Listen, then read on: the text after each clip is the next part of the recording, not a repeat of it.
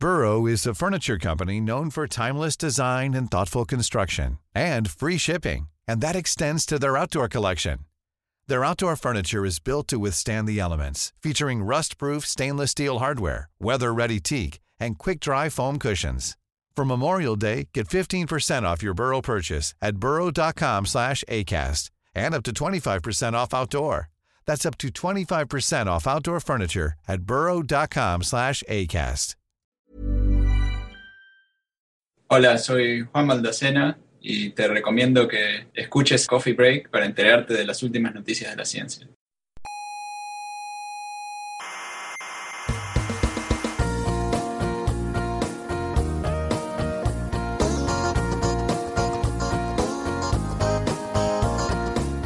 Hola, mi nombre es Marco Antonio Aguirre y estoy aquí porque la voz habitual, la de Juan Carlos, no va a poder estar porque él tiene un mandado. Así que me toca a mí hacer la entradilla del coffee break y lo, lo voy a hacer con tristeza porque yo soy de la opinión de que la ciencia, con su soberbia, está destrozando España.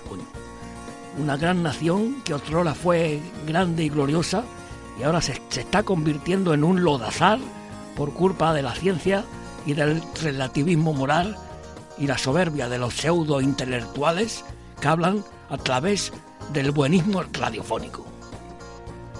Aquí comienza Coffee Break, la tertulia semanal de la actualidad científica.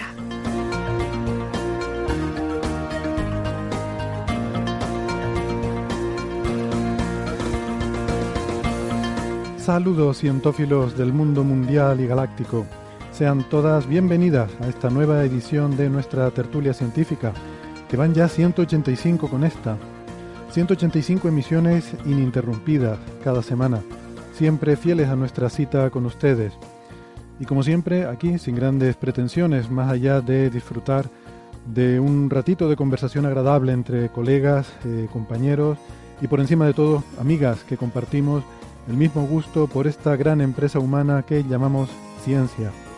El intento de nuestra especie de entender el mundo, quiénes somos, por qué estamos aquí y que ya que estamos, pues que, qué podemos hacer para estar lo mejor posible. Desde la sala Omega del Instituto de Astrofísica de Canarias les habla Héctor Socas.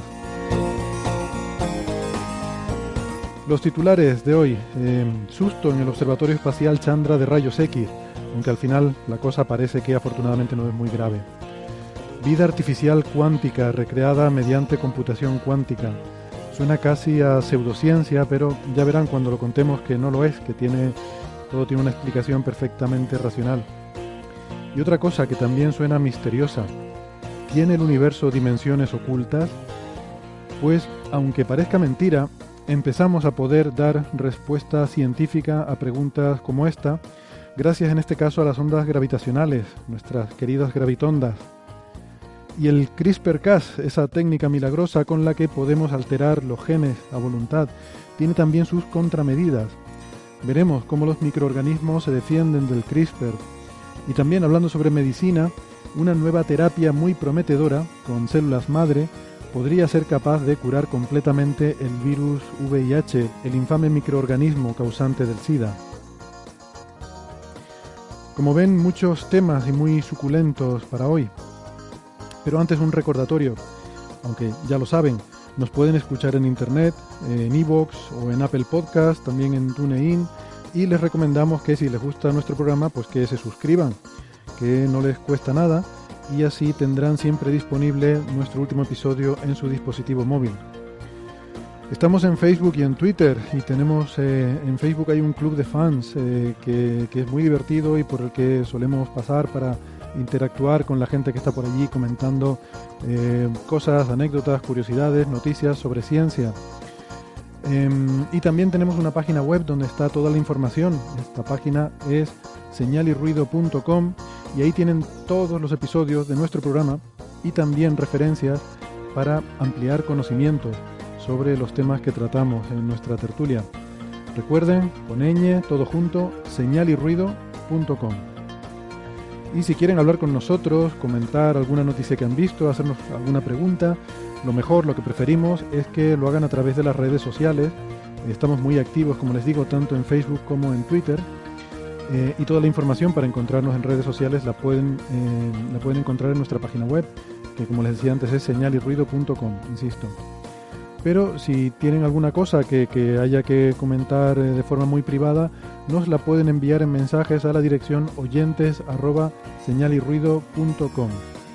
Eh, y también nos pueden enviar ahí sus preguntas como grabación de audio. En fin, como les he dicho en estos episodios anteriores, estamos desbordados y no estamos pudiendo responder eh, individualmente a todos los mensajes que recibimos en esta dirección de correo, pero que sepan que los leemos todos, que los agradecemos todos y les mandamos un abrazo muy grande y, nuestro cariño es, es recíproco.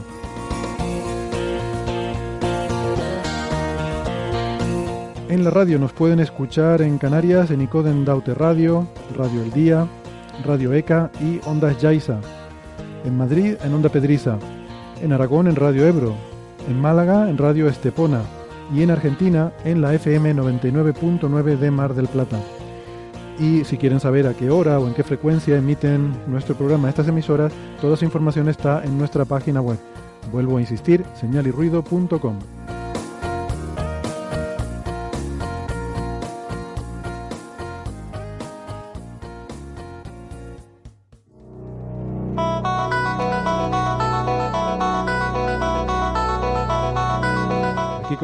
en la sala Omega, Carlos Westendorf, eh, en Twitter arroba cwesten. Hola Carlos. Hola, ¿qué tal? ¿Cómo estáis? Bien. En Valencia, Ignacio Crespo, arroba S de Stendhal. Hola Ignacio. Hola, buenas tardes. Y en Madrid tenemos a Sara Robisco, en Twitter arroba Sara RC83. Hola Sara. Buenas.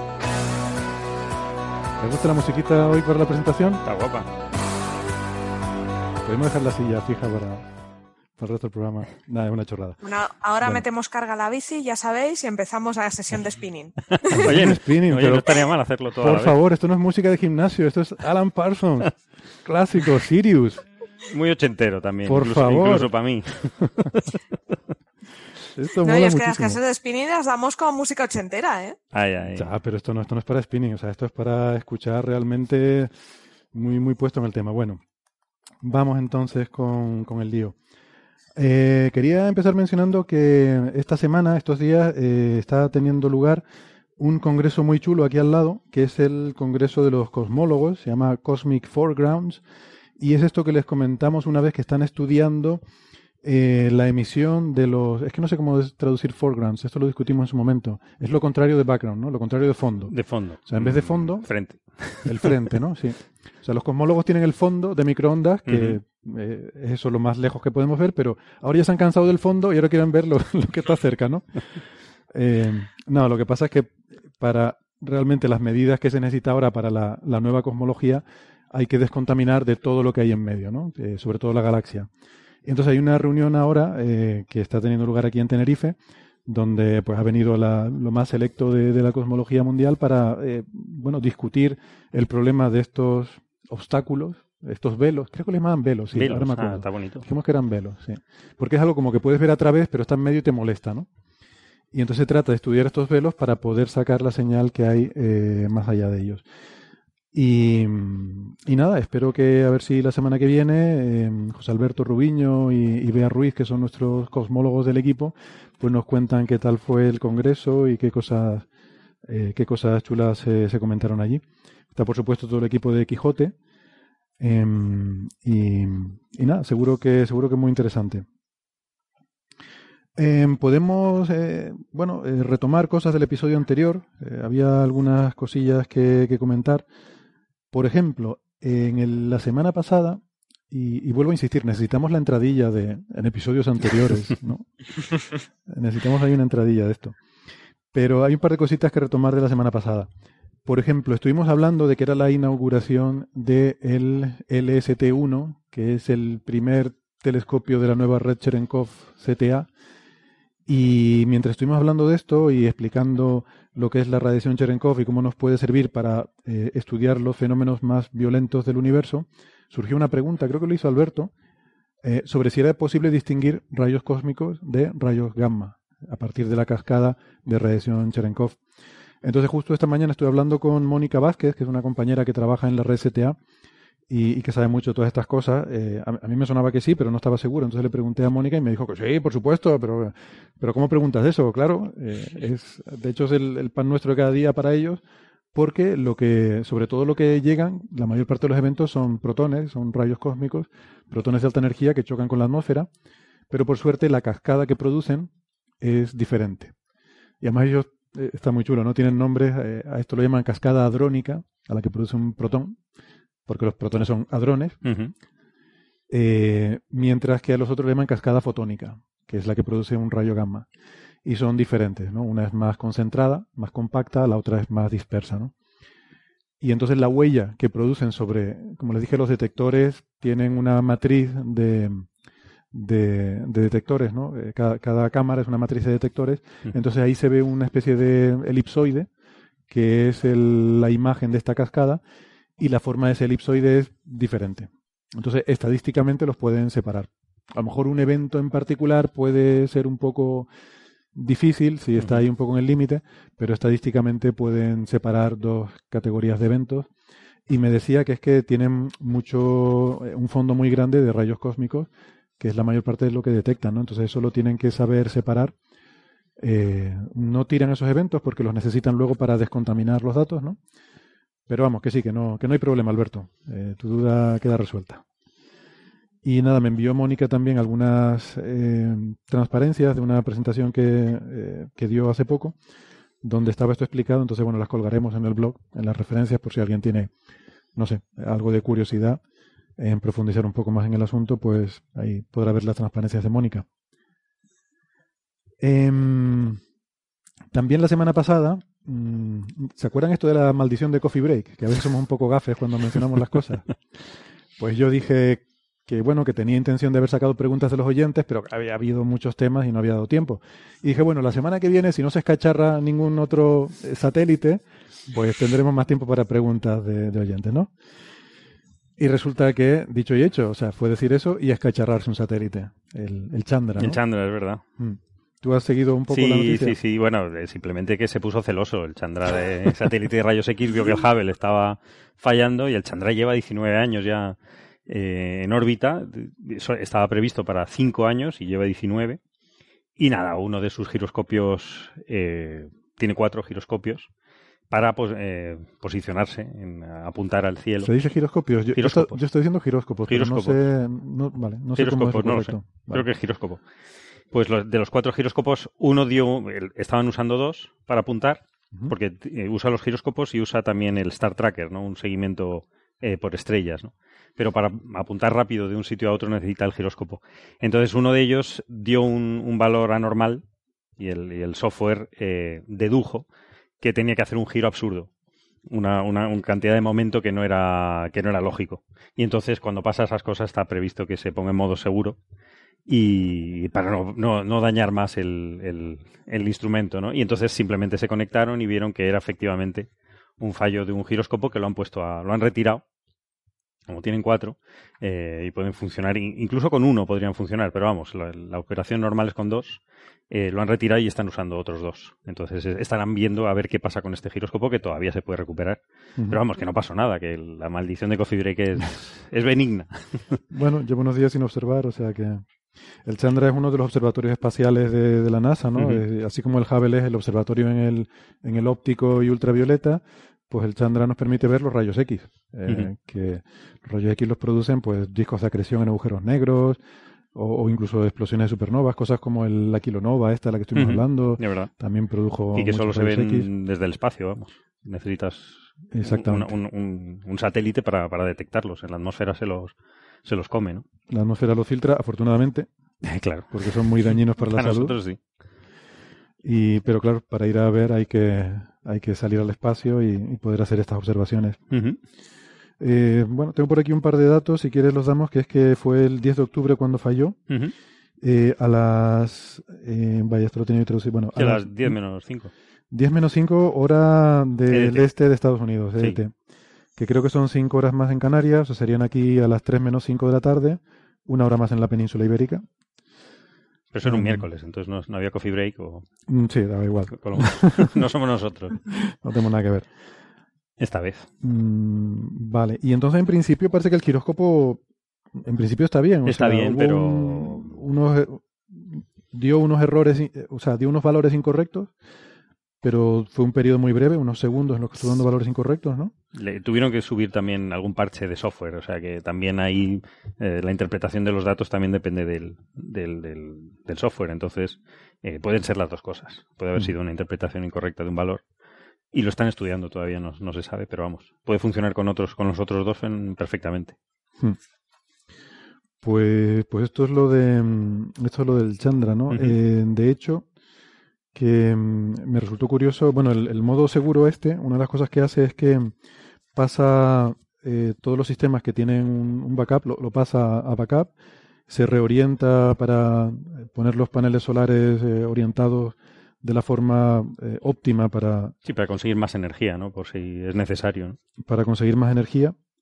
Y, Y el espejo lo, lo, lo- lo apunta hacia la... Bueno, en el modo seguro que no sé cuál es, en- hacia la Tierra o Lejos del sol. Lejos del sol, como No- sea, No sé exactamente, sí. para no, no fundirlo. asegurándose de que no le, no le da el sol.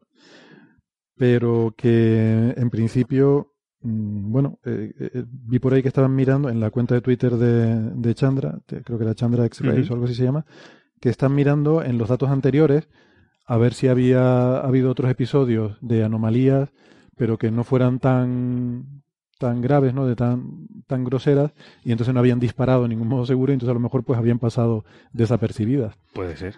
pero que Eso iba a preguntar yo, si, si nos importa. ¿Cada cuánto suele haber un eh, accidente de estos? Que un satélite tenga que ponerse en modo seguro. ¿O es algo tremendamente excepcional? Es, es excepcional, quiero decir, el Chandra, por ejemplo, lleva 19 Mm, años operando sin ningún problema. Sin problema, sí, sí. Eh, el Hubble, pues lo mismo, la semana pasada, eh, y, pero no había ocurrido antes. Entonces, son situaciones bastante anómalas. Eh, aunque en este caso, mm, insisto, no parece que haya ninguna avería en el hardware. O sea, que parece que este giróscopo de momento lo van a poner como reserva y van a coger uno de los que están de reserva, usarlos como, eh, como unidad funcional y dejar este momento de reserva también mientras investigan el asunto.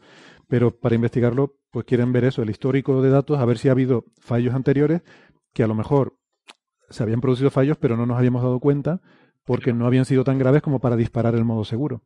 O sea, el modo seguro lo disparó el, el software de a bordo porque, como decía Carlos, el, el giro que estaba reportando era, eh, era una barbaridad. Era, digamos que sería un peligro para la integridad de, de la nave, ¿no? Por cierto, Eh, giroscopo y giroscopio son equivalentes. ah, lo está. Son sinónimos. No, por si acaso, que no. No, yo preguntaba, ¿eh? no lo sé, sí, porque sí. yo estaba diciendo giróscopo, pero no sé muy bien. También giroscopio. Giroscopio, vale, vale. Bueno, em, ya verás, sobre esto se va a liar una en Twitter. Bueno, que giroscopio giróscopo. Sobre cosas importantes, así me gusta. sobre cosas importantes. Vale, eh, ay, tengo, tengo la sensación de que quería haber comentado algo más sobre esto, pero no me acuerdo. A ver si tengo aquí en las notas alguna cosilla más que... Bueno, pues nada, si me acuerdo de algo ya lo... Nada, que la culpa fue de una actualización de software y ya está. Sí, échale la culpa, ¿no? A los informáticos. Una mala Siempre, ¿eh? software. Eso es la práctica habitual. Suele funcionar de todos modos, ¿eh? echarles la culpa. Bueno, también más cosas de la semana pasada. Eh, estuvimos hablando sobre eh, el coeficiente intelectual, eh, estas medidas que hay para determinar el cociente intelectual eh, de, de las poblaciones humanas eh, y que había, bueno, había habido una noticia según la cual eh, durante el- la última década pues había habido un descenso de, de ese cociente intelectual, lo cual es un poco sorprendente porque hasta ahora siempre había habido un ascenso, se llama el efecto Flynn, eh, que bueno, eh, está cuantificado, ¿no? Creo que cada década eran tres puntos o algo así, nos decía Ignacio. Mm, De forma general, cada, cada década tres puntos. Sí. Y, Pero la cosa, sí. No, bueno, simplemente No, quería decir que, que Ignacio quería comentar sobre el tema porque es un tema que controlas bastante bien y que seguramente escuchando la semana pasada se te quedaron cosas que a lo mejor querías haber matizado o haber eh, añadido y Sí. que pues venga, Creo que igual puede aportar algo, porque evidentemente todo era correctísimo. No quiero corregir nada de lo que se ha dicho, pero sí que es cierto. Pero que, corrige, corrige. eh, te cuando hablamos- Da- seguro, seguro que Carlos dijo un montón de barbaridades. O sea que El otro puede- Carlos. El otro Carlos. el otro. Carlos. Yo, yo nunca lo revelaré eso. Vamos a centrarnos en la otra parte. Eh, que realmente un test de, de inteligencia, un test de cociente, que hay de muchos tipos, por supuesto, y vamos a intentarnos referenciar a los que más eh, asociación tienen con después habilidades reales que puedas medir de otras formas, son, están hechos en principio para no depender de tu bagaje cultural, que es una cosa que un poco se comentó, que no tengas que tener tú un gran registro de vocabulario o que hayas practicado mucho las matemáticas, suelen ser cosas muy básicas. Si hay operaciones y es un buen test, será como mucho sumar. Si hay números, posiblemente sea seguir una secuencia, que aún así prefieren seguir secuencias que están compuestas por formas, objetos geométricos que, bueno, dicen, esto es distinto que esto, y ya está. Te da igual cuánto valgan, sumar, restar, hacer raíces. Eh, la memorización también suele estar reducida. Y esto es porque, en principio, un buen test no intenta medir habilidades concretas aplicadas a la vida, intenta medir abstracciones que están detrás de que tú puedas llegar a hacer esas actividades concretas. Y esto hace que sea un poco invariante respecto al tiempo porque se comentó que eh, una de las posibles explicaciones es que ahora no nos enfrentamos a los mismos retos. no nos enfrentamos, por ejemplo, a tener que memorizar un plano y saber las calles. Y eso es cierto, por supuesto. Pero en principio está hecho para que no dependa de ello. Y lo que es más importante, sí que ha habido estudios que revelan que dentro de un test de cociente suele haber distintas secciones. En la sección de inteligencia espacial, por decirlo así, aquellas personas que juegan frecuentemente a videojuegos, suelen tener una inteligencia espacial superior. Y no solo porque haya un sesgo de selección que digas, como son buenos porque tienen inteligencia espacial elevada, juegan más a videojuegos. No, sino que también se ve que progresa esta inteligencia cuanto más juegan a estos videojuegos, en test prospectivos y de esta forma. Y por eso comento que es un poco interesante porque no se tiene ni siquiera tan claro como se puede sugerir el por qué está ocurriendo esto. Y posiblemente a lo que tengamos que remitirnos es a que la medicina y casi todas las ciencias de este nivel, y que nadie se me eche encima por llamarle ciencia, eh, tienen el gran problema de que necesitan muchos, muchos, muchos datos porque trabajan por estadística. Y es fácil que haya pequeñas variaciones que se deban a que tu muestra pues, no es suficientemente grande o que mides muchos más datos de los que deberías. Que eso yo creo que lo comentaremos después con lo del biobanco, que es interesante decirlo. Y en este caso puede deberse simplemente a una regresión a la media, porque como comentábamos, el efecto Flynn es que subes tres puntos cada diez eh, o sea, cada década pero no era igual en todos los sitios. Se vio que, por ejemplo, en Holanda subían 10 puntos cada década, mucho más que esos tres, que es bastante dentro de lo que cabe. Pensemos que 100 es la media, por definición, siempre 100 es la media, y luego nos encontramos un rango. A partir de 115 ya es una persona que muestra una inteligencia elevada, a partir de 131 ya se suele considerar que es una superdotación, más de 150, bueno, son categorías que se han hecho de forma un poco irracional, como se pueden hacer una frontera entre un país y otro, pero que nos ayudan a entender la situación. Lo que quiero decir es que en este caso, que haya subido durante estos últimos años, como detectaba el efecto Flynn, puede significar simplemente que, como decía Carlos, eh, tenía, bueno, este Carlos no, el otro, ¿no? El otro.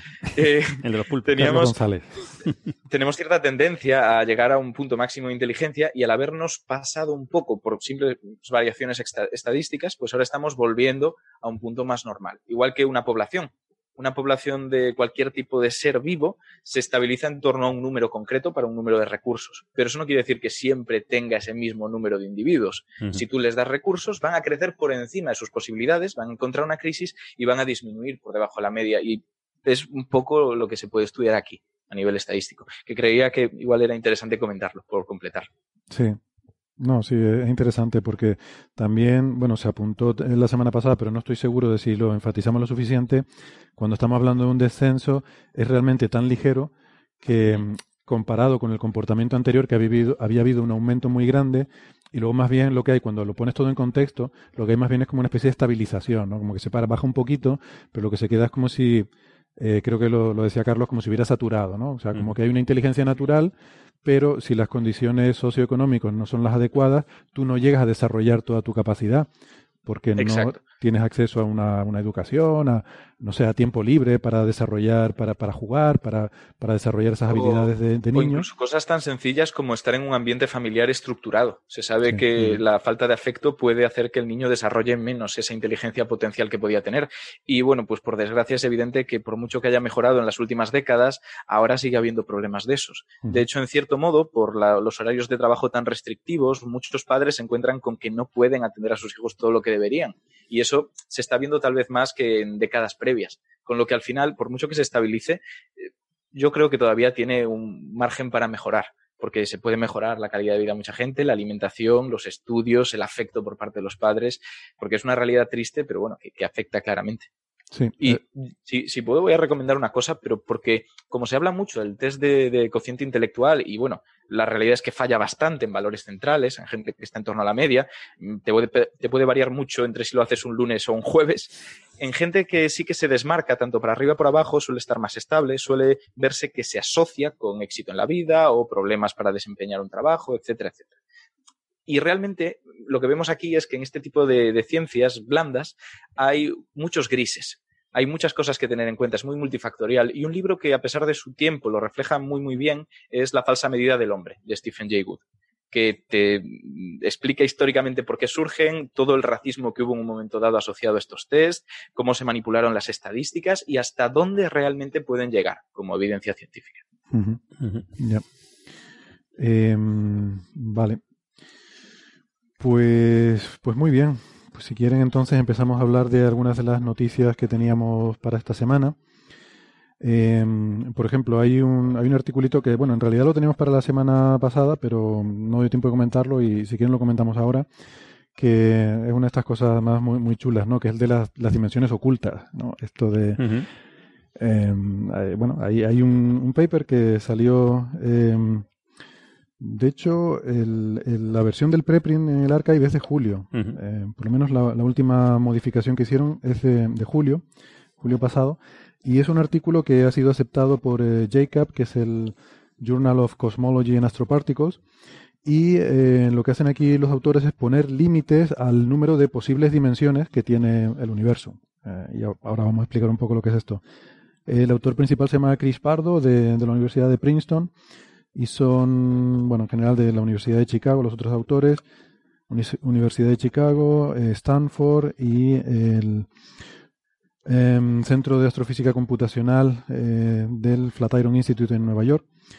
Y, y eso está muy bien, pero para entender un poco de qué va esto, porque sobre todo en, en lenguaje popular el término dimensiones es un término a lo mejor que tiene unas connotaciones que igual no son exactamente las que, las que le da un físico, ¿no? Em, cuando pensamos por ahí en ciencia ficción, sobre todo de la mala, hablan de dimensiones, eh, o, o en cosas como, eh, en fin, programas de esto del mal llamado misterio, hablan de dimensiones como si fuera otros, otros sitios, ¿no? Otros lugares, otros planos de existencia, ¿no? Em, pero en física y en matemáticas eso no es una dimensión. O sea, una dimensión no es un sitio al que puedas ir, sino es una dirección. Es una dirección en la que te puedes mover. O sea, nuestro espacio tiene tres dimensiones, porque podemos ir adelante, atrás, izquierda, derecha, arriba, abajo. Esas son las dimensiones. Entonces, decir que hay otra dimensión no quiere decir que haya otro sitio oculto al que tú puedas ir, sino que hay otra dirección en la que te Mm. podrías mover. Hombre, tenemos la cuarta, que es el tiempo. Tenemos la cuarta que es el tiempo. Si lo que pasa es un poco rara, pero bueno. es un poco sí. rara. que no lo que pasa ir. es que Para realidad- atrás no puedes ir. Sí. O sí, yo qué sé, porque la cuestión Depende de la película que veas. depende de la película que veas. En Doctor Who pueden, Ya. Está claro. eso es suficiente. Pero no solo pueden ir atrás, sino el, el tema con la- el viaje en el tiempo en la ciencia ficción es que no solo vas atrás, sino que además recuerdas de dónde venías, que esa es la, la gran diferencia. Claro. Porque yo el tiempo, yo no te sé decir si va hacia adelante o hacia atrás. Yo lo que sé es que yo voy recordando las cosas en una determinada dirección, pero a mí nadie me dice que el tiempo esté yendo hacia atrás, pero mi impresión subjetiva sea que va hacia adelante, porque los recuerdos, eh, la forma en la que funciona la física es que vamos recordando de, Mm. de delante hacia atrás. Pero bueno, eso es, en fin, ese es otro tema. Eh, la cuestión es que, eh, cierto es que en relatividad general se, in- se incorpora el tiempo como una dimensión más, que es un poco diferente porque hay que multiplicarla por i para que pueda cuadrar con el resto de dimensiones. Pero bueno, em, el asunto a lo que iba. Entonces, desde, esto- desde este punto de vista, eh, pues la gente podría pensar, pues una tontería, hay tres. Solo hay izquierda, derecha, arriba, abajo, no hay ninguna otra dirección que sea perpendicular a todas las otras simultáneamente, ¿no? Entonces, para entender esto, la mejor forma es con una analogía que consiste en quitarle a todo una dimensión, suponer un mundo de dos dimensiones y tratar de verlo desde nuestro punto de vista de tres dimensiones, eh, ver cómo este mundo de dos dimensiones, las criaturas que vivan en este mundo de dos dimensiones, mm, pueden ver su, su mundo. Y tal, Esto me recuerda mucho a la novela de Planilandia. de Exactamente, a eso iba. Sí, sí. A Flatland, que no sé, se Mm. traduce como Planilandia, no sé cómo lo han llamado. Sí, sí, Planilandia, de hecho lo tengo por aquí. Pues es un clásico, pero curiosamente, yo no la he leído, pero curiosamente esta, esta novela, que la, bueno, la escribió un escritor que se llama, eh, se llama- un escritor inglés, se llama Edwin Abbott. sí. Eh, y mm, curiosamente, eh, bueno, se usa mucho para hacer divulgación científica, para hablar de física, de matemáticas, de dimensiones y tal. En nuestro ámbito yo creo que se popularizó mucho en la serie Cosmos. Sí, sí. Carl Sagan utilizó esta, esta analogía precisamente para, para esto que yo estoy diciendo, para intentar explicar el concepto de dimensiones. Pero esto en realidad era una novela, por lo que yo entiendo. Yo no sé si tú la has leído, Ignacio. Sí, sí, me la he leído un par de veces. Creo que, es una novela satírica de, de, de, la época victoriana o algo así, ¿no? Sí, sí, sí, de 1800, no sé exactamente, pero 1800. Y lo que tenía era un trasfondo social impresionante, porque, vale, te explica el tema de las dimensiones de forma muy visual, pero realmente te habla de castas, que en función de los ángulos y de la simetría que tengan uh -huh. las figuras, son de una casta u otra. Uh -huh. Los círculos son seres sagrados, mm, prácticamente divinos y que fingen tener infinitos ángulos, aunque eso es imposible. A medida que subes de castas, ganas ángulos. Uh -huh. Los soldados son eh, triángulos isósceles muy aguzados que pueden pinchar a otra figura y matarla. Las mujeres, y esto era una crítica al machismo de la época, las mujeres eran descritas como líneas. O sea, tenían una dimensión menos. De tal modo que eran tremendamente aguzadas y podían pinchar cualquier cosa. No pensaban porque no tenían dónde pensar y un único ojo delante que hacía que tuvieran que ir gritando constantemente para que les vieran. Porque al acercarse hacia ti, como son una línea, no las ves porque vienen de frente.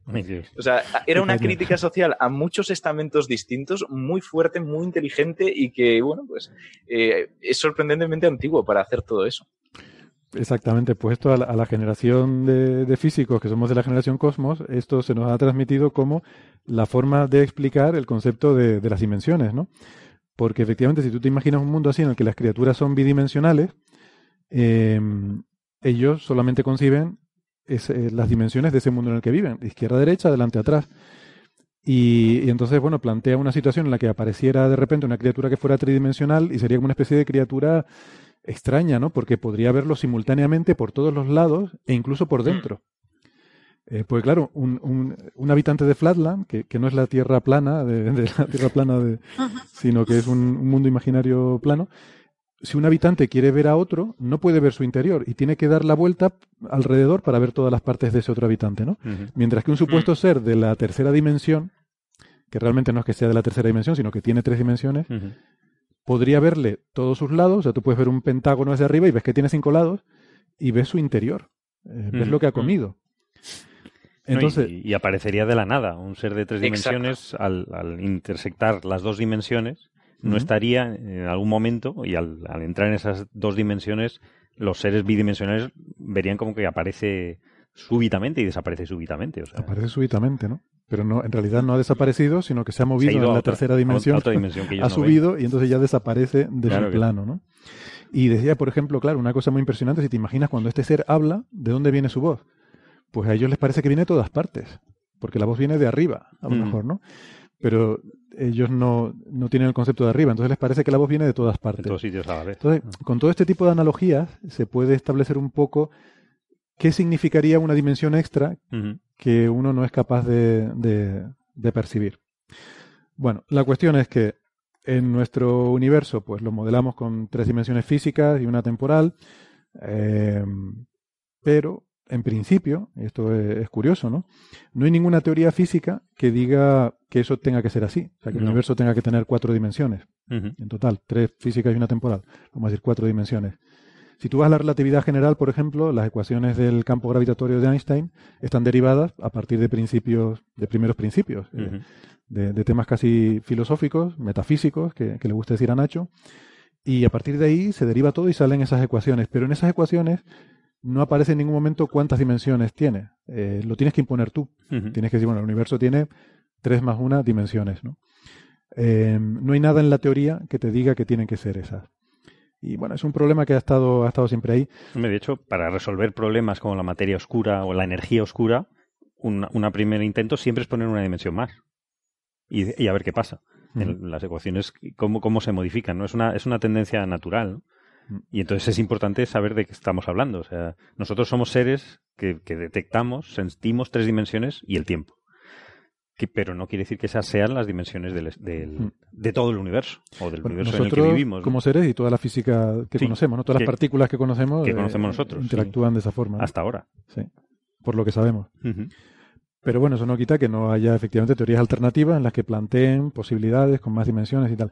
Eh, esto a lo mejor a, a mucha gente le puede sonar decir, bueno, pero en teoría de cuerdas hablan de 11 dimensiones Sí. y se quedan tan tranquilos. Sí, sí. Y es cierto, eh, pero aquí no, lo que vamos a contar aquí no tiene que ver con eso, porque en teoría de cuerdas y bueno, y, y en estos otros, estos otros tipos de, de- de constructos, eh, lo que existen, o sea, se tienen cuatro teorías, eh, perdón, cuatro dimensiones macroscópicas y luego hay otras siete, en el caso de, la- de estas teorías de 11 dimensiones, pero que son lo que se dice compactificadas. Son eh, dimensiones que están enrolladas sobre sí mismas a escalas muy microscópicas, o sea, mucho más pequeñas que las partículas que conocemos.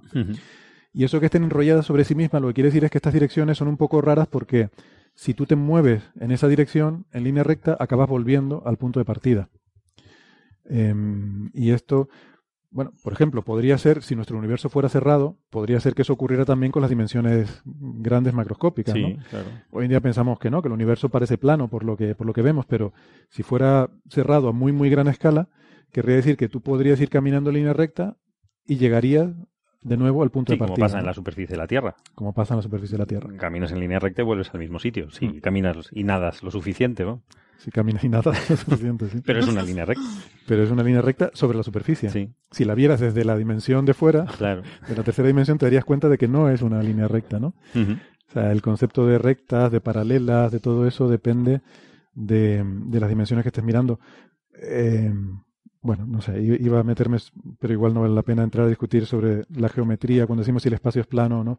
Lo vamos a dejar para, para otro día porque esa es una pregunta que nos surge a menudo. Vale. Pero, pero bueno, sí, ya que has mencionado la superficie de la Tierra, si uno hace una línea recta sobre una superficie que no es plana, cuando la ves desde fuera de esa superficie te das cuenta de que la línea no es recta, ¿no?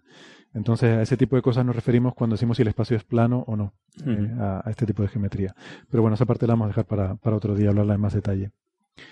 Entonces, la cuestión es que puede haber una serie de dimensiones microscópicas más pequeñas que las partículas subatómicas, que son las que hay en teoría de cuerdas, pero esas no son de las que estamos hablando. Estamos hablando de dimensiones mm, macroscópicas, por las que uno pudiera moverse eh, distancias grandes eh, en estas dimensiones. ¿Cuá- Nosotros, nosotros no, porque no las detectamos, pero, otro- Pero quizás otra otras partícula- partículas, otras, otras ondas podrían moverse por ella. Exactamente.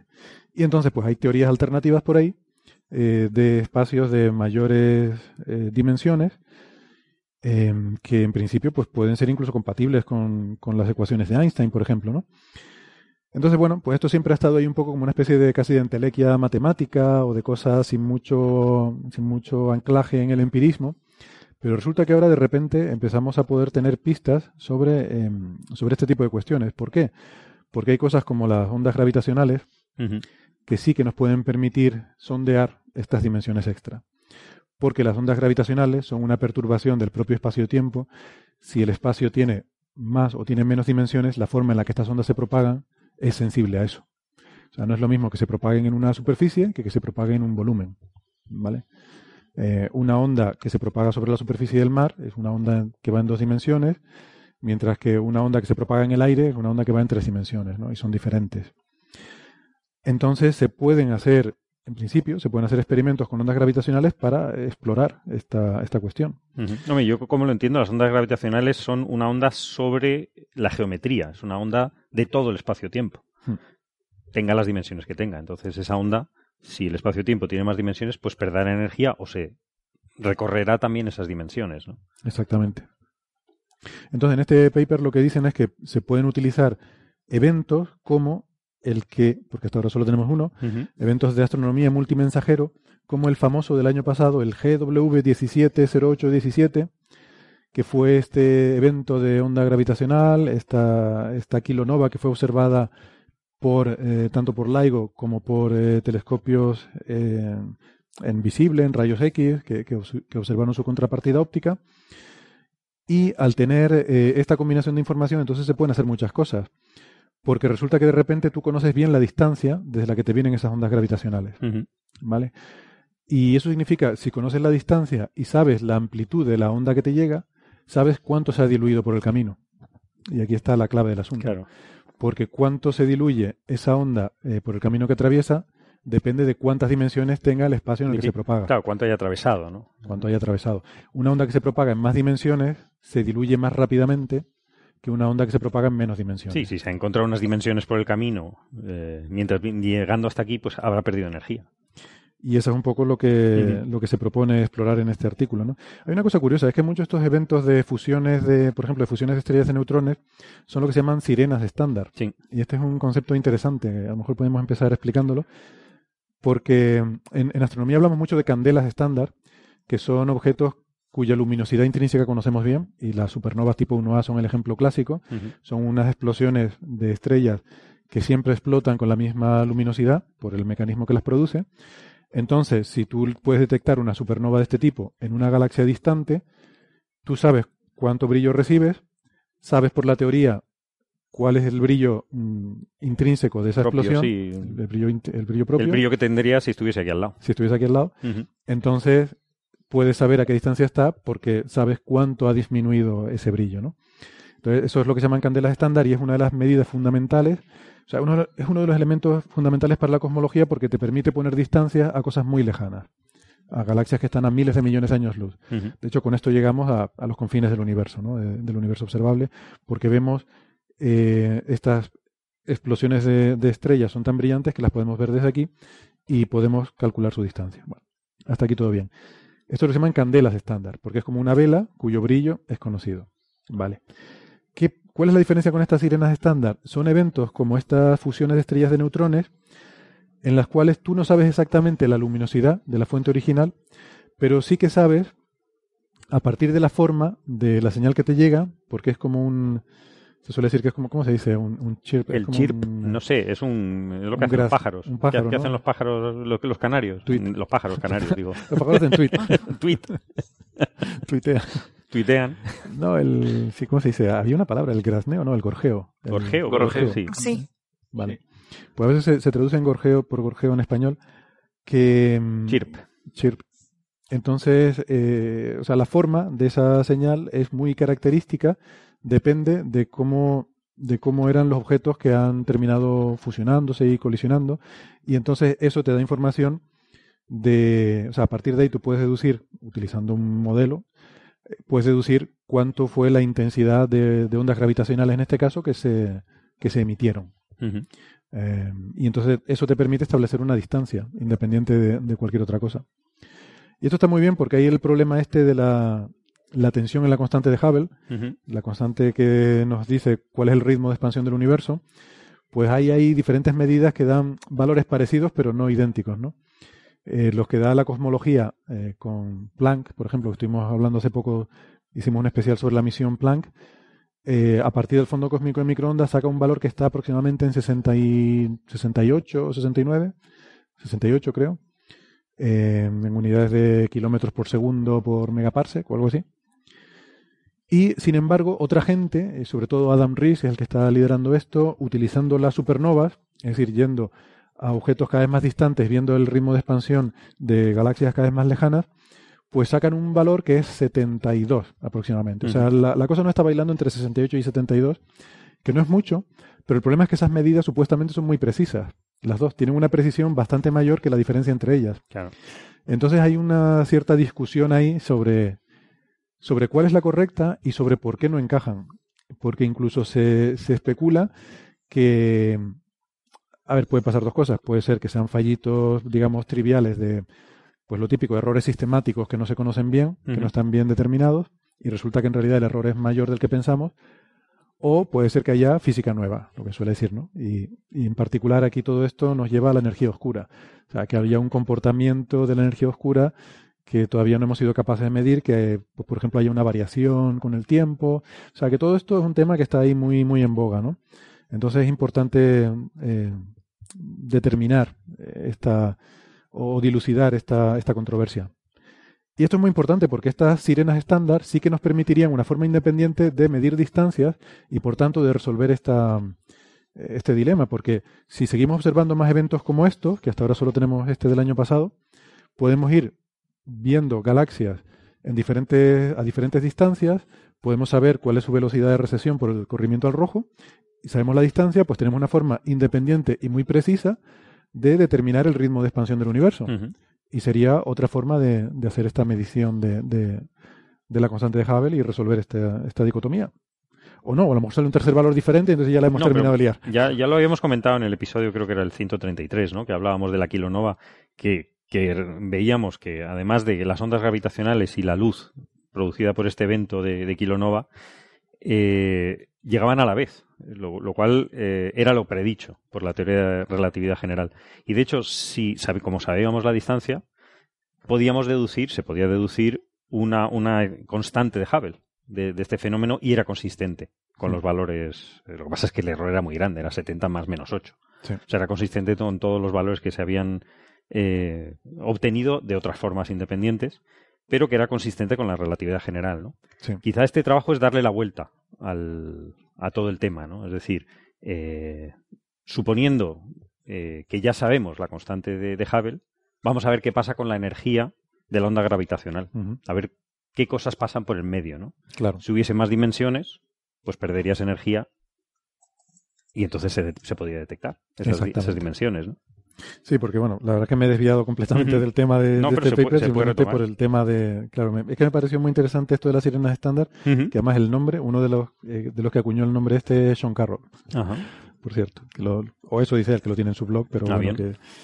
que... em, bueno, pero que entonces, volviendo al tema este, claro, es lo que dice Carlos, ¿no? Que sabiendo la distancia, tú puedes saber cuánto se ha diluido esa, esa radiación y puedes saber entonces si hay dimensiones ocultas en el universo.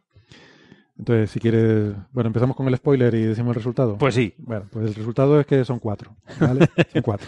Que hay tres dimensiones espaciales y una temporal. Bien. Luego esto tiene muchos matices que ahora podemos comentarlo si quieren, pero ese es un poco el resultado del artículo. O sea que salvo cosas muy raras, lo normal es que es lo que vemos. Sí, tres sí, sí. dimensiones espaciales y una temporal.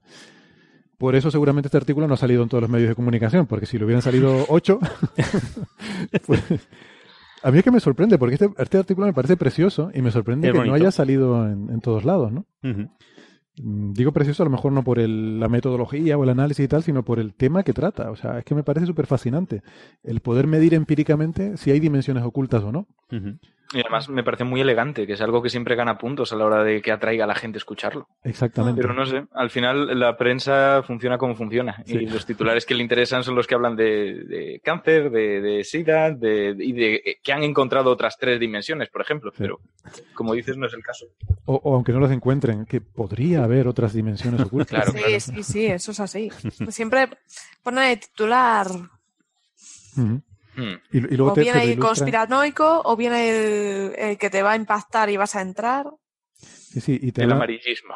Sí, te- te hablan de dimensiones y te lo ilustran con la típica imagen esta de ciencia ficción cutre de un portal eh, Ah, sí, sí. interdimensional de esos que cruzas y vas a otro sitio, ¿no? Te ponen a Ricky Morty o Stargate o cualquier cosa por el estilo. o a Homer Simpson cuando pasa de dos dimensiones a tres. También. Podrían poner a Alicia en el País de las Maravillas. Sí, Lo de sí. Homer Simpson tiene más sentido, ¿no? Pasar de dos dimensiones a tres es como realmente eh, va con, con lo que el sentido de, lo- de, lo- de las dimensiones que estamos hablando, ¿no?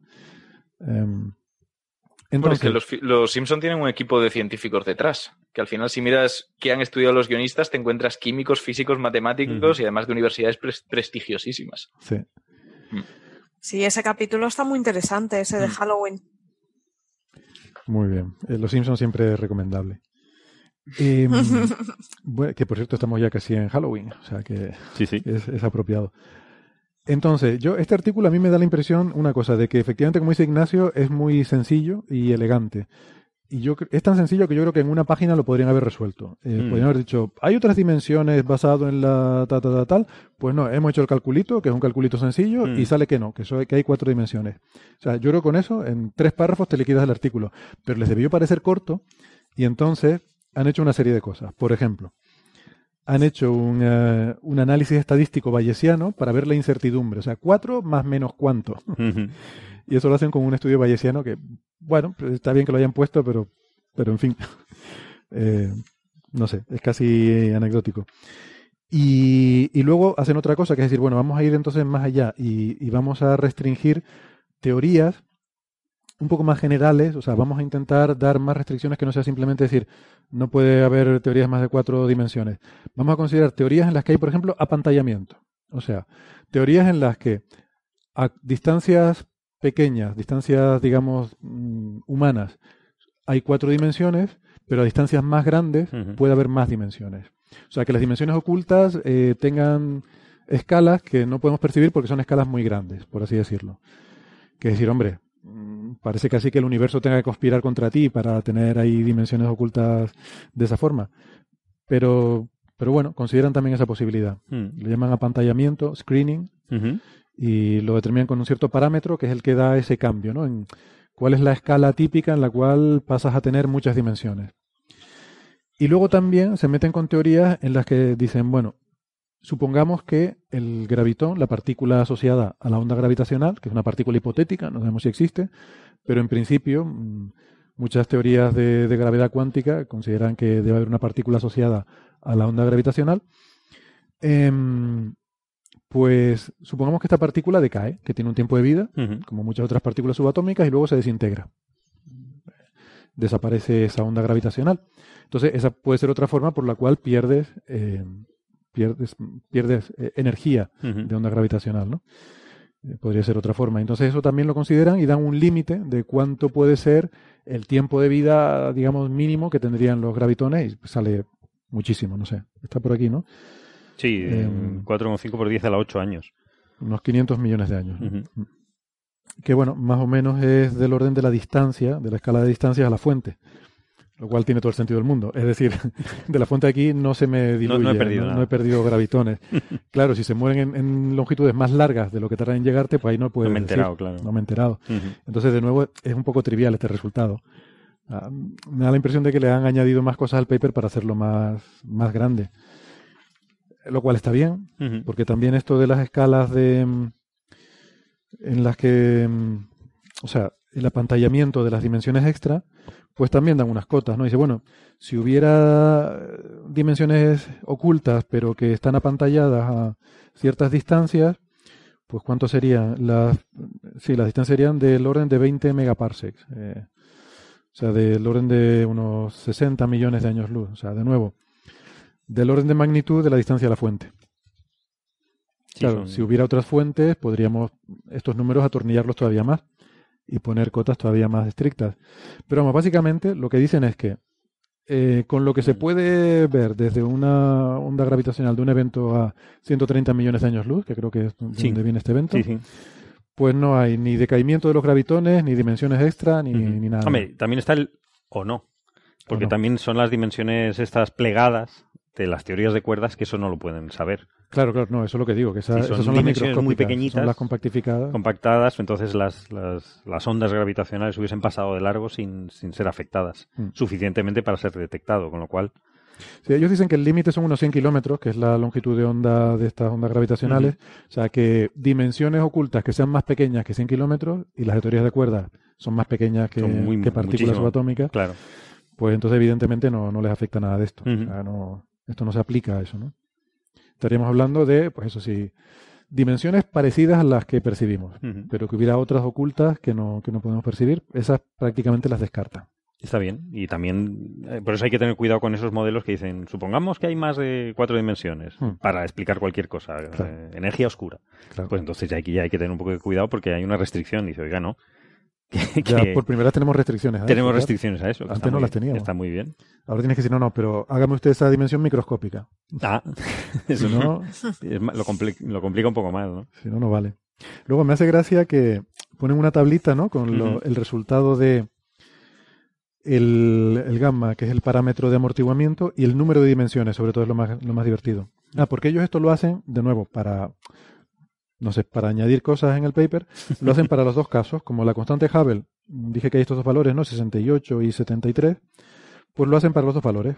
El del el método de Claro. el supernova H0 equation of state, y para el de Planck. Y claro, da, da básicamente lo mismo. En un caso da 4,02 y en otro caso da 3,98. Ujú. Más menos 0,07 Sí. o 0,09. ¿No, no tienes la misma impresión que yo de que el límite, o sea, el error, Sí, es igual. perdón, eh, no, de que está como sobreestimado? O sea, que se parece, el valor que le sale se parece más a 4 Mm. que el error que dan. O sea, es 4,02 más menos 0,07. Mm, No sé. Y Mm. el otro 3,98 más menos 0,09. Había que poner un- errores. En física te enseñan que Sí, siempre hay que poner errores. Me da la impresión de que están sobreestimados los errores, ¿no? Pero bueno, Pero bueno. que, que está muy chulo. Y el gamma, pues en el universo normal que nosotros conocemos tendría que estar en torno a 1 y le sale 1,01 o 0,99. Más menos 0,04. Ujú. Pues no sé. Mm, Vamos, que muy bonito, a mí me gustó Muy mucho chulo, y sí, y además como añaden estas cosas del decaimiento del gravitón, el apantallamiento de las dimensiones extra y tal, pues pues guay. Mm, le- no sé, se han quedado tranquilos eh, Sara, Ignacio, no hay dimensiones extra, podemos, O, o sí. ir tranquilos. Yo O son, están dormiré mejor hoy. Bueno, venga. Eh, rápidamente también eh, Ignacio quería mencionar de, sobre la técnica esta del CRISPR-Cas, que es esta técnica de edición genética, que parece, yo no lo sabía, parece que eh, hay formas en la cual los microorganismos son capaces de defenderse de alguna forma de esta edición genética, ¿no? ¿Pero esto lo Sí, hacen adrede por fastidiarnos Y- o esto es algo natural? Es algo totalmente natural. Al final eh, se parece mucho a lo que pasa en todos los niveles de la biología, que hay una adaptación. Cualquier sistema que sea capaz de autorreplicarse con pequeñas variaciones y que éstas sean heredables en cierto modo, es capaz de evolucionar. Y aquí hablamos de que el CRISPR consiste en un supuesto sistema inmunitario que es capaz de adaptarse, de aprender, de fichar, digamos, a los malos para después detectarlos con más facilidad y de forma más efectiva. Y está llevado a cabo por arqueas, y arqueas y bacterias, o sea, microorganismos que pueden hacer lo que yo he dicho, pero es que también lo pueden hacer aquellos bichos de los que se defienden, que pueden ser, por ejemplo, virus, bacteriófagos T4, que se llaman, que son los típicos esos que tienen una cabeza icosaédrica y una especie de espiral con la que insertan su ADN en la célula. Y claro, en principio, eh, hasta ahora conocíamos esto, conocíamos que las células, las bacterias y las arqueas tienen sus sistemas inmunitarios. Y esto se sabe más o menos desde, pues más o menos el, entre el 1993 y el 2000, que fue el tiempo que estuvo Mojica trabajando sobre todo en esto, aunque ya había sospechas antes. Y la clave es la siguiente. Eh, CRISPR consiste en la siguiente parte. Una célula se ve infectada por uno de estos virus. ¿Qué es lo que va a hacer el virus? Expulsa su material genético, su ADN o su ARN, en función de, de qué está compuesto, y lo va a intentar insertar de alguna forma en, la, en el ADN de la bacteria que haya infectado, de la arquea que haya infectado, para generar copias. ¿Qué pasa? Que con el sistema que hay aquí, las caspasas, eh, son capaces de encontrar esa secuencia de, de ADN, que es una especie de código, como código de barras, para entendernos así, y de ir por toda la célula buscando otras secuencias que se parezcan. ¿Qué significa? Que van a detectar infecciones que vuelvan a aparecer, que ya hayan infectado una vez, se quedan con su cara, vuelve a aparecer una, van a ir contra ella y van a poderla atacar con mucha más facilidad, eliminando el fragmento que se quiere insertar en el ADN. Es un poco la clave, es meter tijera donde hay que meter tijera, ponerle ojos al sistema inmune. Y la cosa es que, claro, estamos diciendo que ellas se han adaptado para hacer esto, pero que esos microorganismos, esos virus bacteriófagos, también pueden adaptarse. Y hasta ahora se sabía, por ejemplo, que por evolución, microevolución muy sencilla, podían producir pequeños cambios en su ADN que hicieran que fueran irreconocibles. Por ejemplo, tienes tu código de barras, pero yo si de repente cambio el grosor de una barra o un número, no van a identificarlo, aunque sea el mismo producto, el mismo brick de leche, el mismo lo que sea. Y esos virus, por lo tanto, pasaban desapercibidos. ¿Qué pasa? Que ahora se han encontrado formas mucho más eh, su- elegantes por parte de estos virus de evitar que sean fichados. Y consisten en lo siguiente, no tanto disfrazarse ellos como ponerle esposas al sistema inmune. Es un poco parecido a lo que decíamos de la inmunoterapia. Ahora son, se sabe que son capaces, en cierto modo, de producir moléculas que se insertan en los lugares donde esa caspasa tendría que reconocerlos y evitar que se unan a su ADN, al ADN del virus, y que por lo tanto lo vean. Es ponerles una venda, adaptarle las manos, lo que quieras decir, pero inactivar ese sistema inmune para que no pueda unirse a su propio ADN, no pueda cortarlo y no pueda eliminarlo de la célula. Y esto es muy interesante porque, por un lado, nos enseña cosas sobre ciencia básica, sobre cómo funcionan los microorganismos, pero por otro lado, plantea la resolución de algunos de los problemas que tiene el CRISPR en sí mismo. CRISPR, como herramienta de edición genética, te puede permitir cortar un trozo del ADN de alguien y obligar a ese- a ese ADN a que se regenere. El ADN va a intentarlo hacer de forma automática. ¿Qué pasa? Que no siempre lo hace bien. A veces comete pequeños errores. Y esto es muy útil, porque si nosotros tenemos localizado un gen, una secuencia de esas letras, de esos nucleótidos que nos interesa saber qué hace, nosotros podemos usar CRISPR para cortar por ahí y obligar a la célula a que lo replique mal y al repararlo mal no tendrá su función. Y podremos comparar, con el modelo para saber qué es lo que ha dejado de hacer la célula. Esto es muy interesante. Pero el problema es que cuando se usa para esto o para alterar de forma más dirigida esos genes y que tengan otras funciones, a veces se puede descontrolar un poco. Ha habido, de hecho, polémica en revistas de alto impacto sobre hasta qué punto es seguro o no. Y se ha desmentido en gran medida que fuera tan inseguro como algunos decían. Es algo que está más controlado de lo que parece. Me acuerdo que comentamos aquí que en el que eh, decían que, que, había aumentado el ritmo de cánceres o no sé qué, y eso luego parece que se desmintió, ¿no? Que estaba mal hecho ese trabajo. De hecho, creo que eh, la propia revista, no me acuerdo si era Science o Nature, emitió una, una rectificación al respecto. Y dijo que bueno, que había ahí un problema. De todos modos, evidentemente es, eh, es, peligroso a nivel mutagénico, entre comillas. O sea, va a estimular la mutagénesis, pero porque es mediante el mecanismo que funciona. Igual que estamos diciendo que evolucionan las células, pues también puede alterarse eso que tú estás usando en tu trabajo del CRISPR. Tú necesitas una especie de, de primer, de iniciador, una secuencia genética que sea la que le digas busca esto o cambia esto y eso puede alterarse. Y con esto lo que conseguimos son, en cierto modo, cortafuegos, barreras que puedan decir, vale, tú haz tu trabajo como CRISPR, pero hasta aquí.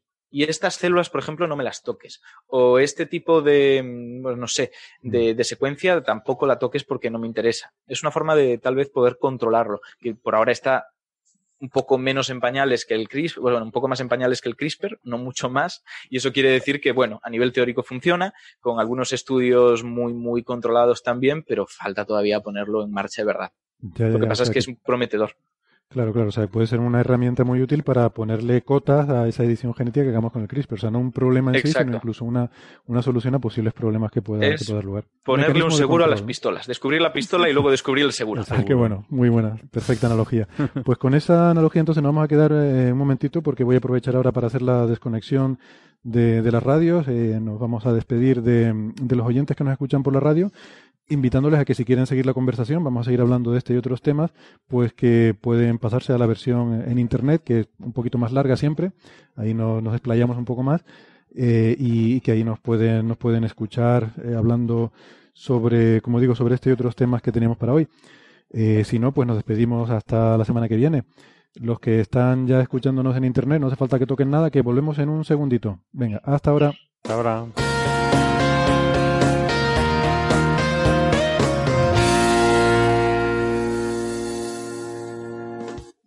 Bien, gracias por seguir con nosotros.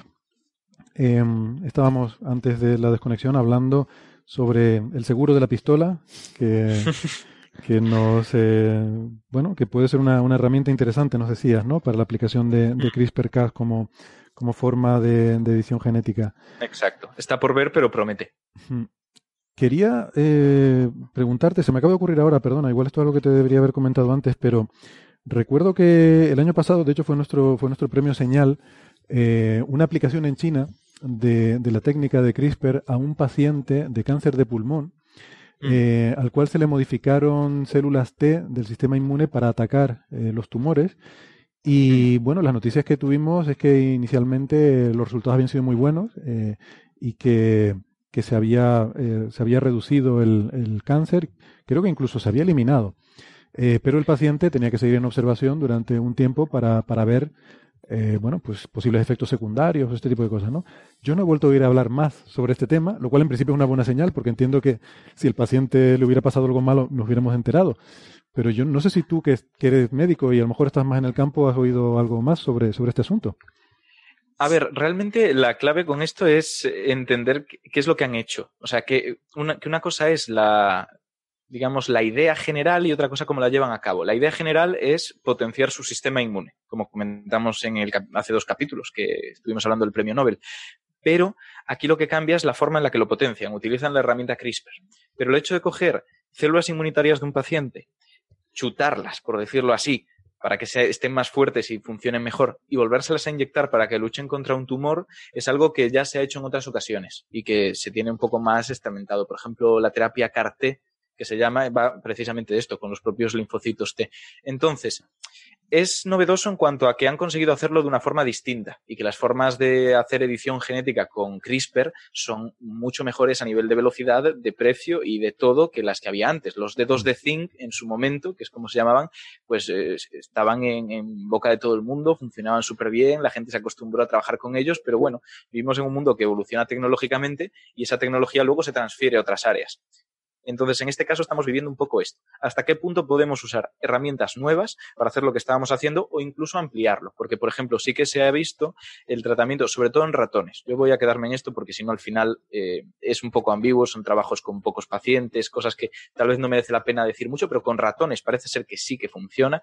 Eh, terapia para el Huntington, que hasta ahora no había forma de, de curarlo, que es en principio una replicación de un triplete del ADN. O sea, el ADN tienes esas letras que hemos dicho y a veces, pues conjuntos de letras, eh, CAG creo que es en este caso, se repiten de forma muy exagerada, no teniendo información y produciendo algún tipo de alteración. En cuanto a que en este caso se produce más huntingtina, una proteína que se deposita en las neuronas, dificulta el transporte de, de, de, bueno, el paso de la electricidad por el axón y por lo tanto acaba produciendo problemas motores, eh, demencia, eh, muchas serie de problemas sin además una forma de contrarrestarlos o de evitarlos, además siendo hereditaria, con lo que es muy posible que sepas que te va a tocar y esto es un factor psicológico extra al peso de la enfermedad. Y algo tan brutal como esta enfermedad, tan llamativo, parece ser que se está empezando a conseguir tratar por primera vez con CRISPR en ratones. Y esto sí que es muy interesante. Y por otro lado también, por ejemplo, la distrofia muscular de Duchenne, que bueno, pues sería un problema de, del músculo que afecta también a gente joven, vuelve a ser genético porque todo lo que tratemos con CRISPR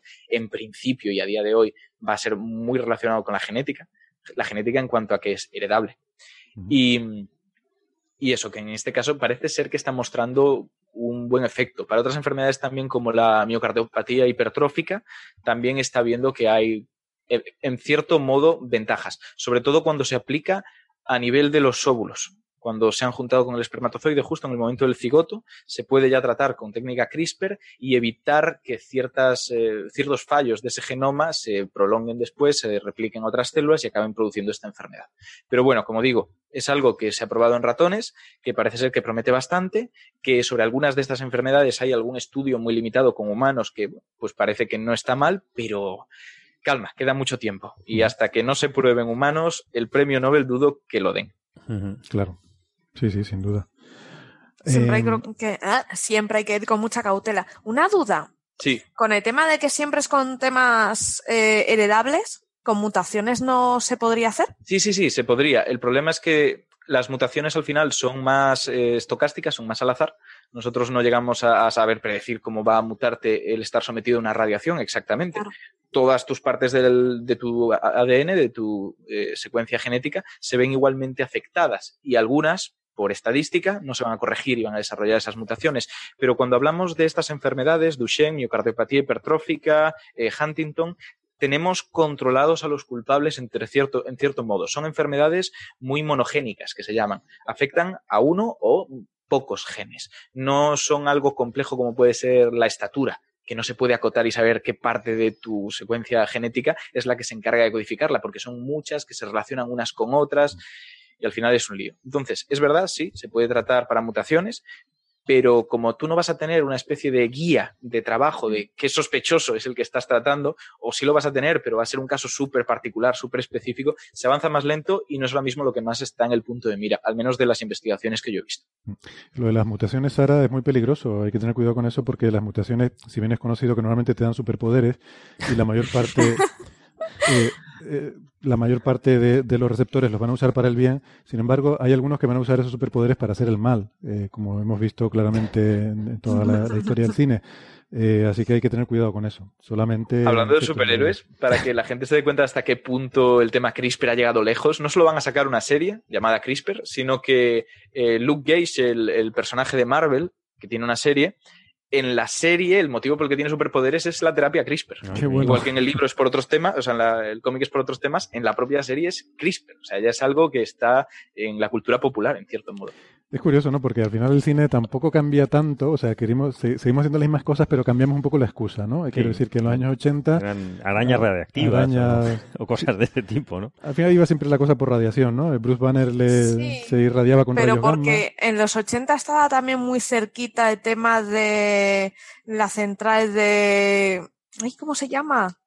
De Chernobyl. De Chernobyl, ¿no? Eh, todo eh, el miedo a una, a una, guerra nuclear, todo el tema nuclear estaba como muy, muy candente, ¿no? En esa época. Y quizá por eso eh, aparecía más en cómics o en la cultura. Sí, bueno, al final la cuestión es la misma. Tú quieres eh, producir un señor muy grande, musculoso, verde, y, También. la, forma de hacerlo pues cambia un poco, ¿no? Primero le da radiación, ahora algo sí, con CRISPR. Bueno. Sí, yo no me refería en el tema de mutaciones a mutaciones adquiridas durante la vida, que eso eh, lo vamos a ir adquiriendo nosotros y nunca sabes qué te va a tocar, sino aquellas con las que naces. Mm. Eh, y se podrían identificar en el propio embrión y decir, eh, que este va a tener algo. Claro. Y de hecho, es que de esto vamos a hablar, porque con el tema del biobanco es una parte muy importante. Entender cómo detectas esas enfermedades genéticas y cómo las asocias con una alteración cromosómica concreta. Vale, pues si quieren pasamos al siguiente tema, que, es un tema de estos también así muy chulos, ¿no? Un, un paper que salió publicado en, la revista Scientific Reports de Nature, que no es el journal principal, pero es una revista de, las del grupo editorial. Y mm, esta acaba de salir publicada el, 4 de octubre. Y nos la, han enviado algunos oyentes porque eh, toca todos los palos, o sea, tiene todas las palabras clave, porque habla de vida artificial cuántica en un ordenador cuántico, ¿no? Y mm, es curioso, bueno, está, además el artículo está escrito por tres investigadores que entiendo que son españoles, por los apellidos, perdón, cuatro investigadores, por los apellidos y porque las afiliaciones son básicamente el, Centro de Cambio Climático del País Vasco, em, el, a ver, el Departamento de Química Física de la Universidad del País Vasco, y bueno, y así, ¿no? Y hay algunas otras afiliaciones, pero son secundarias.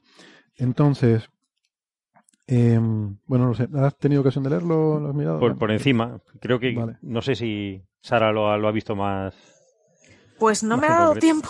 No, me puse con el tema de, de CRISPR, con el tema también del biobanco, que me pareció muy chulo, y esto lo estuve viendo un poco por encima, pero no. creo, creo, que lo que hacían era usar el, nuevo ordenador cuántico, este de IBM, ¿no? que está en la nube, que está disponible para quien quiera usarlo, pues para hacer lo primero que se hace con un ordenador, que es un juego.